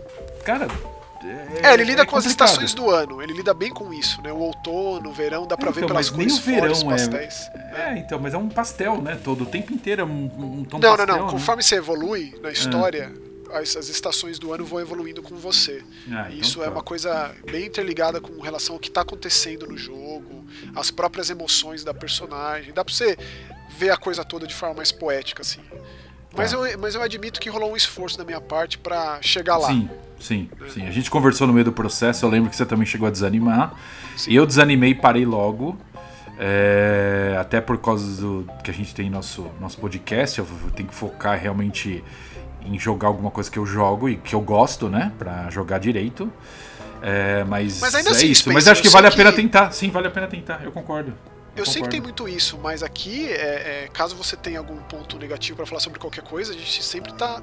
É, né, enaltece Não, eu sei, eu sentir sei, a vontade ao extremo. Como, por exemplo, eu já aproveito a deixa para falar que o Biomutant, né, que a gente fez, outros momentos aqui no passado, é um jogo que eu Exato. abandonei, cara. É muito difícil eu abandonar um jogo, especialmente um jogo que eu me dediquei por, sei lá, umas 20 horas. Porque eu cheguei num momento ali que eu percebi que o jogo começou a dar barrigada. É, pra alongar, né? Que eu tava me sentindo idiota. Eu me senti um é. idiota. Eu me senti como um idiota no Record também. E eu, por algum motivo, cheguei até o final. Talvez porque o gameplay era gostoso. Mas é um jogo que visivelmente chegou num determinado ponto. Ah, beleza, a gente precisa do dobrar o tempo de jogo. Então, água no feijão é exatamente é, o que faz o Biomutant. Ele tá fazer aquele bem. cenário que você tem que ficar pulando, subindo em laser. Vai, pelo amor de Deus, cara. Ai, cara, olha, Pense naquilo. Aquilo lá, não. É deprê, é deprê. É Tanto é deprê. que o Record é um jogo raramente lembrado em determinadas coisas, seja é, lá qual verdade. ocasião, né? Que é triste, verdade. porque o jogo, em essência, é muito bom. Em gameplay, é assim, elementar, ele é muito bom. O Belmutant, por outro lado, nem tanto assim. Então ele estava interessante, o lance, da, o lance da árvore da vida, é, o lance daqueles devoradores das raízes e dos galhos. Então tava. Cada chefe te dava um, um, um novo mecanismo para confrontar, seja um robô, seja um, um, meio de locomoção na água, que seja. Mas aí uhum. chegou no momento que eu preciso acabar com todas as tribos rivais. É isso que eu preciso fazer. E é a mesma coisa, e ainda tenta enfiar um pouco daquele Nemesis System do, do, do Sombras de Mordor e do Sombras da Guerra, de uma forma completamente mambembe, assim, sabe? Em que não Sim. encaixa. E eu percebi que eu tava justamente fazendo isso. Numa mesmice infinita, no jogo de mundo aberto que já tinha perdido o meu interesse, e eu resolvi abandonar. Não foi fácil. Eu até mandei mensagem para você. Falei, ó, oh, Spencer, eu tô pensando em largar o Biomutant porque eu cheguei num ponto aqui que eu percebi que o jogo tá me enrolando.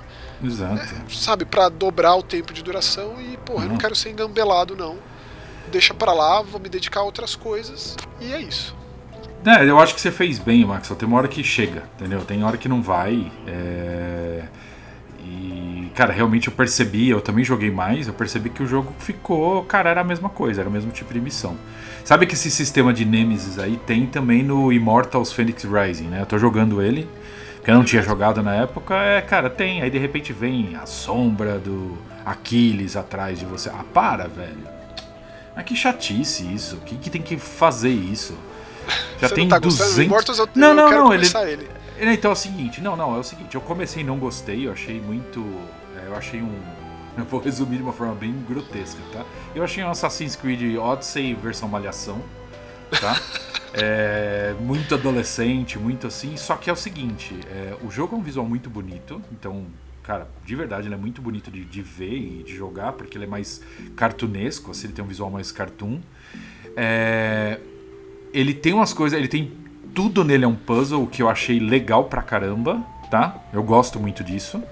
Então, assim, eu tô gostando bastante, tá? Mas acho que, cara, vamos deixar pra falar dele em outro programa, porque é, senão vai ser loucura. Mas acho que você vai gostar sim, tá? Com eu vou encarar, quando eu jogar a gente comenta, porque a gente conversa mais sobre. Fechou, Não sei quando, fechou. mas vai acontecer. Sim, exato. Aí, antes de a gente entrar num dos grandes lançamentos dos últimos tempos, hum. que você também tá jogando, eu queria falar e dar muita ênfase num jogo que está sendo pouquíssimo comentado, é, que tem sido outra grata surpresa de 2021. Videogames nos surpreendendo nesse ano tão difícil. Sim. E que também faz parte de um dos gêneros que eu mais gosto de videogame, que é o Metroidvania. Você bate e... o olho nesse negócio e já é paixão à primeira vista, caso você e... goste. Não vai te convencer. Um... É. E por um acaso, não, só ia fazer um adendo. É um jogo que está passando despercebido, né? Exatamente, assim, é uma coisa que Exato, eu vi trailer e fiquei chocado com o visual do jogo e com tudo que o jogo traz. Mas, cara, é... como que ninguém viu isso? Eu falei assim: ou o jogo é bonito e ruim de jogar, mas você que tá jogando aí, Max, eu acho que você tem uma visão completamente diferente da minha ideia. Como que um jogo desse passa despercebido, né? Não sei, é a quantidade de coisa, né? Eu acho que é difícil dar conta de tudo. Eu terminei esse jogo no Switch, ele foi lançado recentemente no PlayStation também, vai chegar também ao Xbox. Legal. A gente tá falando de um jogo chamado Ender Lilies Quietus of the Nights. E o nome Quietus of the Nights faz alusão direta a Symphony of the Night, porque ele é um Metroidvania. Exato. É, e a gente tem muitos Metroidvania maravilhosos nos últimos tempos. Na verdade, desde tempos lá de um Metroid Fusion Zero Mission do próprio Symphony of the Night e com Sim. tudo que veio depois disso, né? De Circle of the Moon, é, é, é, do, do Area of Sorrow, Portrait of Ruin, Order of Ecclesia, etc, etc, etc. Uhum. Esse jogo é tão bom quanto esses jogos que eu citei aqui, cara. Eu sei que é pesado falar um negócio desse, mas ele é basicamente ele faz tudo isso de bem feito. Ele não excede, ele não, ele não tem nada de especial dele, mas ele faz tudo muito bem feito. Né? Ele, ele dá essa, essa, essa, ambientação melancólica, bem uhum. Dark Fantasy, bem Berserk, é, com uma trilha sonora absolutamente maravilhosa. Esse mundo destruído, onde as criaturas são corrompidas se tornam, e se tornam monstros, as pessoas inclusive. E aí existem as, as sacerdotisas que purificam essas pessoas. A gente joga com uma sacerdotisa criança porque as outras todas foram mortas e só sobrou esse papel para ela. É, e ela é bem sensível, assim, bem delicada, mas ela consegue invocar espíritos de, de seres que foram purificados por ela para ajudar nessa jornada difícil. Não é um jogo fácil, porém ele, é, ele não tem características excedentes, como a gente falou tanto aqui no passado, né, com esse lance de Souls-like da vida, que vão remeter, eu já li tantos textos que associam diretamente, é, porque ele não, ele não, é necessariamente um jogo fácil, mas ele não tem esses maneirismos cansados aí é, de, de, perder o seu, XP e coisas do tipo quando você morre. Então tá. ele, é, ele, ele é mais ponderado nesse aspecto. Tem batalhas contra chefões muito boas, memoráveis, e sempre que você derrota esses chefes maiores ou menores, você consegue o espírito deles a seu favor. Você consegue invocar uma freira que usa uma marreta, um corvo que joga poderes, uma coisa meio os familiares do Alucard ou até mesmo os poderes, os familiares do Hector do Curse of Darkness. No Circle of the Moon também, né? A gente conseguia fazer o uso dos inimigos a nosso favor. Tudo isso está nesse jogo. Tem o lance lá do mapa, super minucioso, que você olha ali e vê os detalhes para você acessar aquela área com um poder novo que você adquiriu, um pulo duplo com um dash aéreo, que seja. Quando eu digo que ele, ele não faz nada excedente, é por conta disso. Se você já jogou um Metroidvania, você vai se sentir em casa. E ele não vai convencer absolutamente ninguém que não gosta desse tipo de jogo. Olha, deixa eu só, deixa eu só fazer um adendo, Max, de uma coisa estranha que eu tô vendo aqui. É, o estúdio é, Binary Haze Interactive foi a empresa que fez, que é a produtora, né? A produtora não, a, a publisher do jogo. É, quem produziu o jogo foi uma empresa chamada Ad Globe, que é uma empresa japonesa, produtora de videogames e de produções 3D, que tem escritório em Montreal. Olha isso! Não, a, a parte mais louca é uma produtora japonesa com escritório em Montreal. Que doideira, hein? Que é exatamente. Que coisa maluca, informação, né? informação interessante. Quem, quem fundou essa empresa é o Hiroyuki Kobayashi. Quem é fã de Resident Evil sabe muito bem a importância desse cara para a série e para produções multimídias dentro da série. Né? Ele tem sido produtor executivo dos filmes 3D em CGI de Resident, desse Escuro Absoluto que vai ser na Netflix, ele também está envolvido. Então o cara ainda gerou essa empresa que está fazendo um jogo indie, esse é o jogo de estreia dos caras. Indie, né? Comparativamente falando a produções grandes. E é um jogo excelente, assim, e que eu vi pouca gente comentando, então faço questão de colocar esse jogo aqui. Vou fazer um vídeo lá no Mask Horror sobre ele também, porque eu acho que a temática faz sentido de colocar Sim. lá. Ele tem muita coisa aterrorizante, assim, no clima e na nossa protagonista também.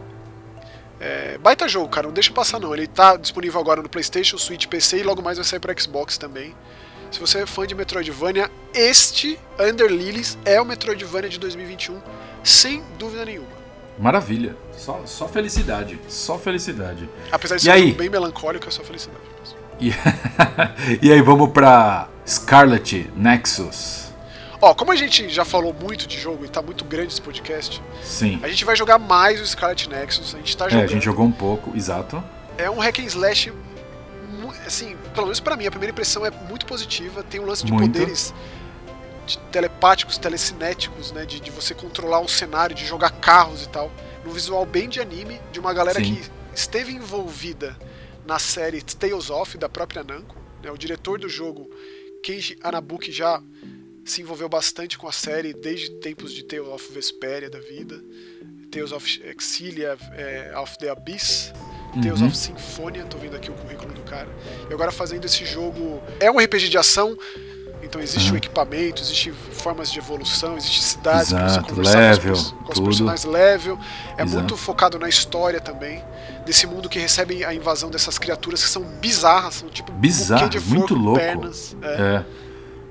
E muito jogaremos louco. mais e comentaremos mais no futuro, né, Sim, eu tenho só um ponto negativíssimo do jogo, tá? É o excesso de vezes o jogo que o jogo para para te explicar alguma coisa. Rapaz, como isso me tira a paciência.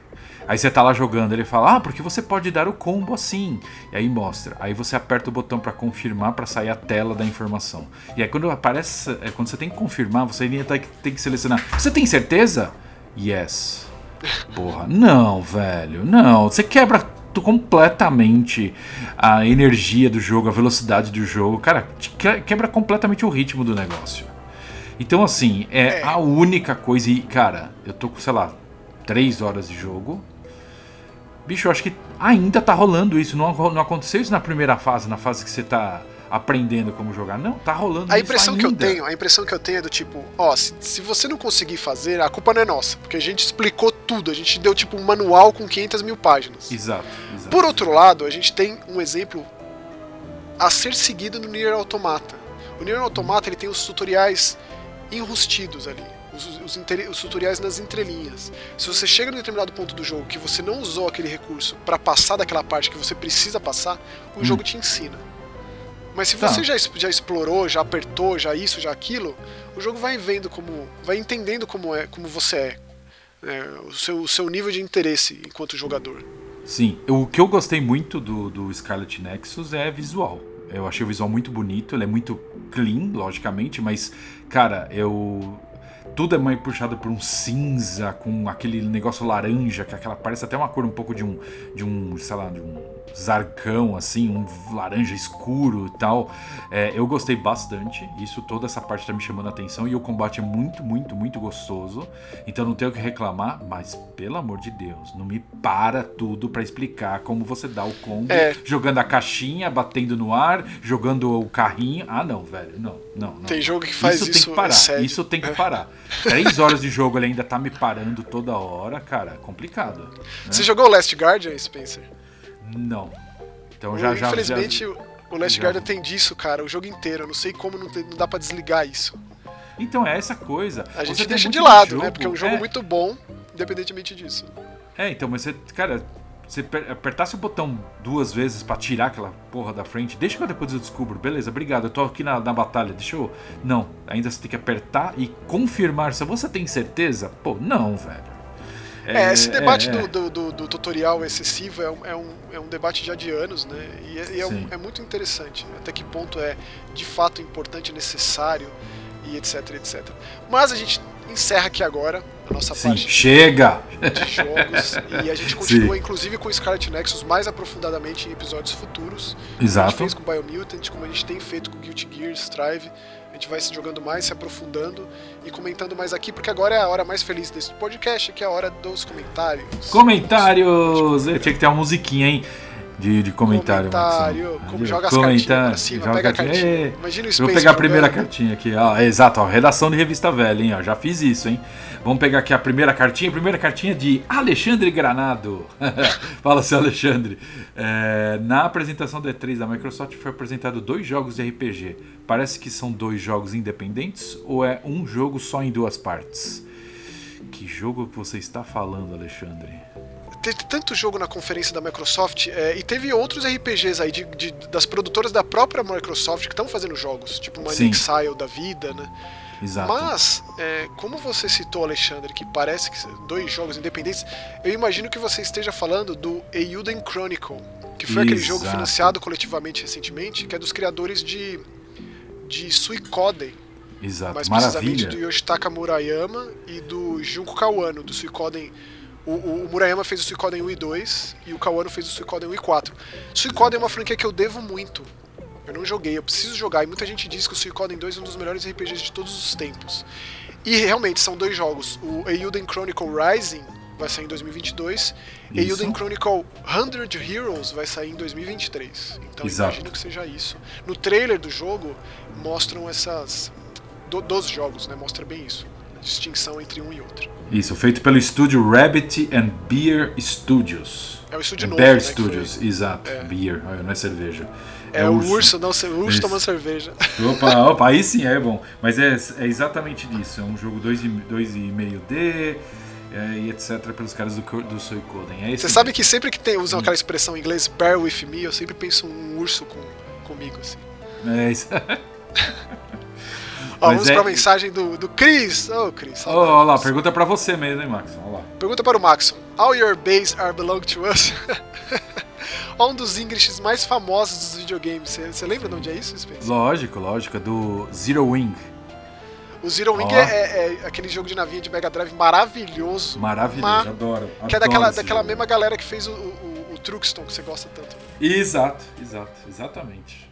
Eu fiquei com tanta vontade desde que você falou de Truxton de jogar uns team up muito bom. É, aí ele. Sim, é isso mesmo. Our, our base belong to, to, to, to me, to mine, to, to everybody, Chris. Hates Chris, everybody loves Chris. É, é, será que no próximo programa você poderia contar pra gente um pouco do seu novo trabalho? Estou bem curioso. É, uma das primeiras coisas que eu fiz quando eu entrei lá foi assinar um NDA de confidencialidade. Todo mundo que vai trabalhar com em certos mercados assina um NDA que você não pode abrir a boca para nada. É. Eu trabalho lá, eu tô, eu tô aprendendo a ser, a ser, gerente de projeto numa, numa localizadora, dubladora de jogos, Cris, chamada Keywords. Na Maximal, a Maximal é, é, foi agregada, né, inserida na, na Keywords. Então é isso que eu tenho feito. Tenho trabalhado com, com dublagem e localização de jogos, de uma forma geral, assim. E aí a gente pode conversar mais sobre isso no particular. Ou não, né? Ou não. Ou não, é, exato. Ou não. É, vou para a próxima então, vou pegar para a próxima cartinha aqui do Wallace Novaes. Se vocês fizeram um episódio falando dos destaques da geração passada, incluindo essa obra-prima que foi Inside, estarei aqui ouvindo. Caso falem de outro assunto, estarei ouvindo do mesmo jeito. obrigado, obrigado, Wallace.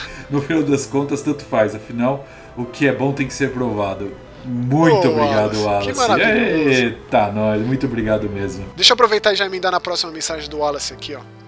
Joguei muito Alex Kidd no começo dos anos 90 e jogar Alex Kidd DX é voltar 30 anos no tempo, trazendo à tona ótimas lembranças, em especial da minha irmã, que faleceu há alguns anos e jogou demais esse clássico comigo.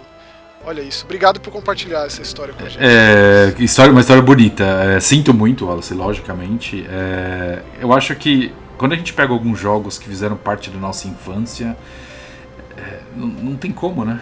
Se a gente não lembrar de pessoas especiais que passaram na nossa vida. Obrigado mesmo, Alice, por compartilhar essa é. informação é. com a gente. Aí ele terminou aqui falando: muito legal quando as memórias afetivas transcendem o próprio jogo. O que vocês acharam deste lançamento?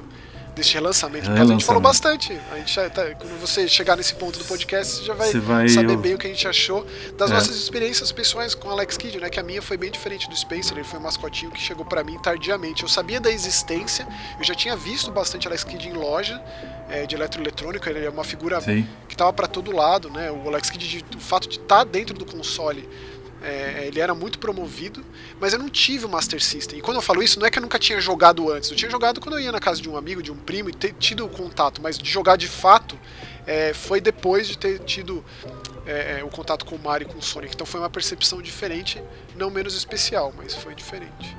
Temos agora a próxima mensagem é, do RJ. Fiquei interessado em jogar o Might Goose e também Mother Russia Blitz. Putz, com certeza. Pode, pode, pode ir atrás dos dois, que os dois são sensação, cara. Obrigado por mais essas ótimas recomendações, Maxon e Spencer. Fico muito feliz com esses podcasts de vocês. Melhoram e muito as minhas quartas-feiras. Infelizmente deixamos vocês na mão quarta passada, mas essa próxima vai ser um episódio especial de quase duas horas. É... Como vocês estão vendo.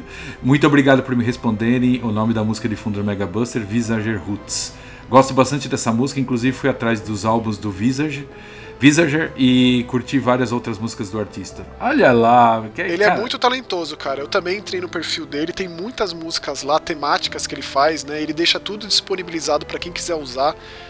Sorte a nossa, porque Exato. que sujeito talentoso. E muito obrigado pela mensagem, RJ. O prazer é todo nosso, cara. A gente fica muito nosso. feliz com a sua Exato. companhia aqui, de poder ler uma mensagem tão linda dessa.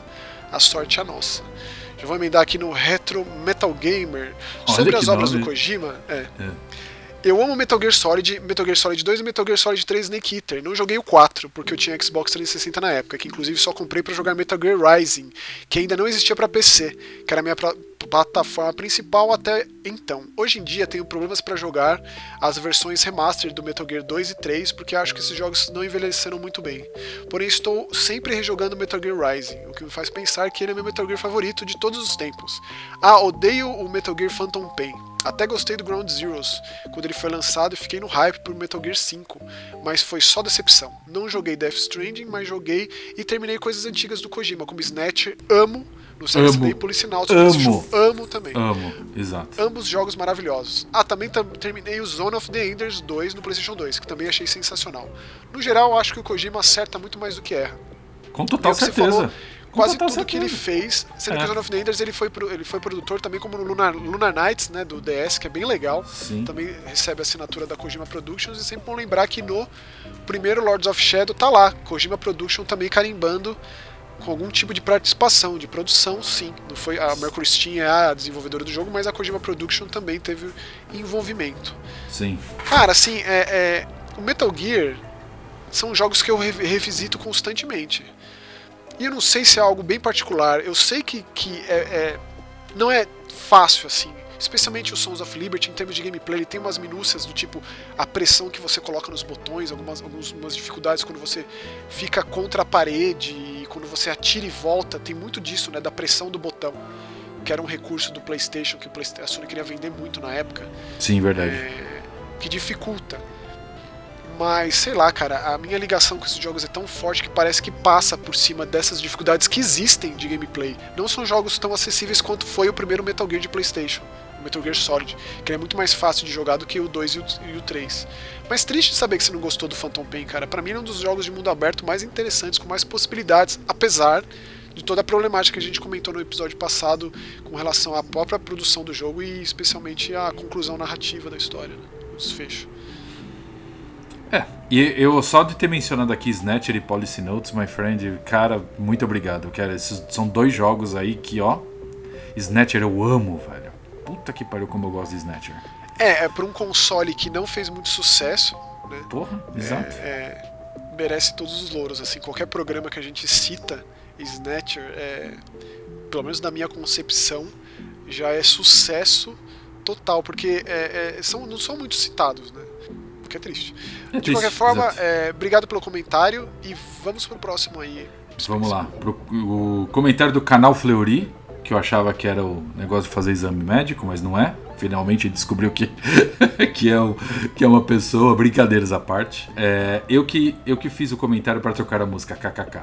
E não, vocês não vão perder minha audiência por isso. Na verdade, a parte que, que tem a agonia da música é apenas o miado. é, pois é, é, é, é, estranho, mas eu acho que essa, essa estranheza, acho que eu gosto muito hoje no, no, no fundo. O primeiro, o primeiro episódio eu admito que eu achei muito estranha a música, eu já tinha ouvido separado, né? Que a gente tava escolhendo. Mas hoje eu, hoje eu gosto, hoje eu acho que faz parte do Mega Busters, certo, mano? Ah lá, que beleza. E o Yuri comentou aqui, ó, mas é uma música retrô de games de quando comecei a jogar. Excelente sacada dos caras. De que jogo que é, Yuri? Porque eu não me lembro de estar associada a nada. É claro que ela remete muita coisa da época, mas o Visage ele, ele é uma composição original. Afinal, ela ficou disponível na internet para quem quiser utilizar. Agora eu fiquei confuso, Yuri. Não, eu acho. Esclareça. É, eu acho que ele provavelmente ele quis dizer que lembra, né? Que a gente ah. até comentou que lembra Mother, mas vamos lá, Yuri, se eu estou falando groselha, porque eu não tenho que pensar por você, por favor, responda, que será um prazer.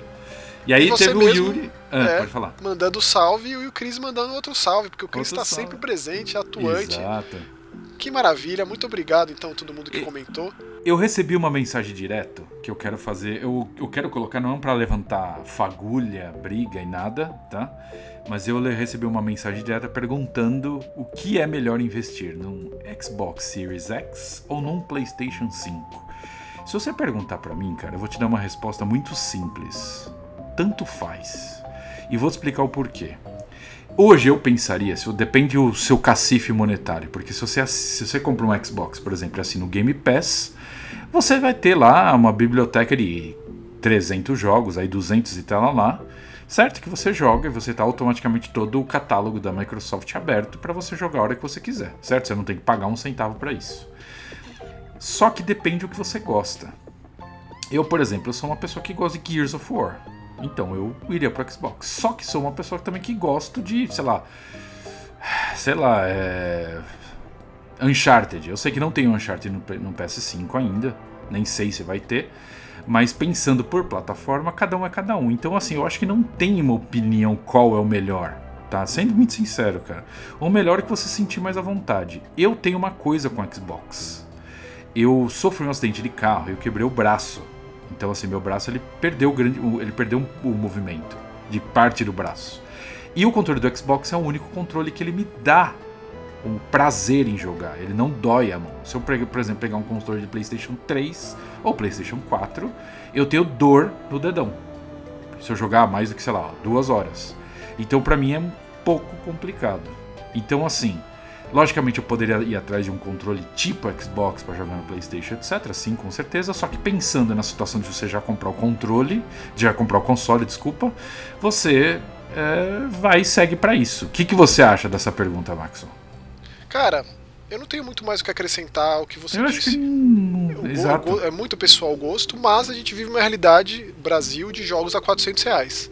Exato. Dito exato, isso, exato, o Game exato. Pass é uma, uma maneira fantástica de você ter acesso a muitos lançamentos e conhecer também jogos que talvez você nunca tenha ouvido falar e descobrir que você gosta desse tipo de jogo ou daquele tipo de jogo que você né, não teria acesso de outras formas. É o caminho que, que, eu, que eu sugeriria. Mas é. vai muito disso, né? Do tipo de gosto pessoal e de como você tá em termos monetários, de quanto que você está disposto a gastar. Sim, porque eu, eu fico pensando, por exemplo, o PlayStation 5 saiu com Demon Souls, né? Aí você tem algumas coisas aí que pra mim já começa a pesar. Hoje a gente tem já o Ratchet Clank e, né, a gente fica pensando, tipo, e aí, né? É, só que você pensa realmente no jogo a 400 reais, cara, tá complicado. Né? Eu, eu, duvido que o salário tenha subido da mesma forma, né? Quando a gente pagava jogo a 189 há alguns anos atrás, 179, eu sei que o jogo que o dólar logicamente começou a subir, foi a 240, 250 reais e foi subindo. Mas tá complicado. É, pensa só nisso. Agora, cara, qual que é melhor? Cara, os dois são melhores. Os dois são incríveis. Os dois são fantásticos. Não tem o melhor, entendeu? É, não tem como escolher isso. É que nem a gente fala assim, ah, se você era cega ou Nintendo. Na época eu era cega lá atrás, eu já deixei meio claro aqui. Mas eu era cega porque também era baseado no cacife e eu automaticamente respeitei a empresa que, cara, que, que me trouxe alguma coisa, me trouxe muita coisa. Então, automaticamente, eu, logicamente, eu, se você perguntar para mim quantos por cento eu joguei no catálogo do Mega Drive, eu devo ter jogado nos 90%. A gente tá falando de um catálogo de, sei lá, 5 mil jogos. Então, assim, é. Cara, o que você perguntar, por exemplo, perguntaram lá o negócio aqui pro Maxon, né, do, do Zero Wing, eu lembro automaticamente o nome do jogo.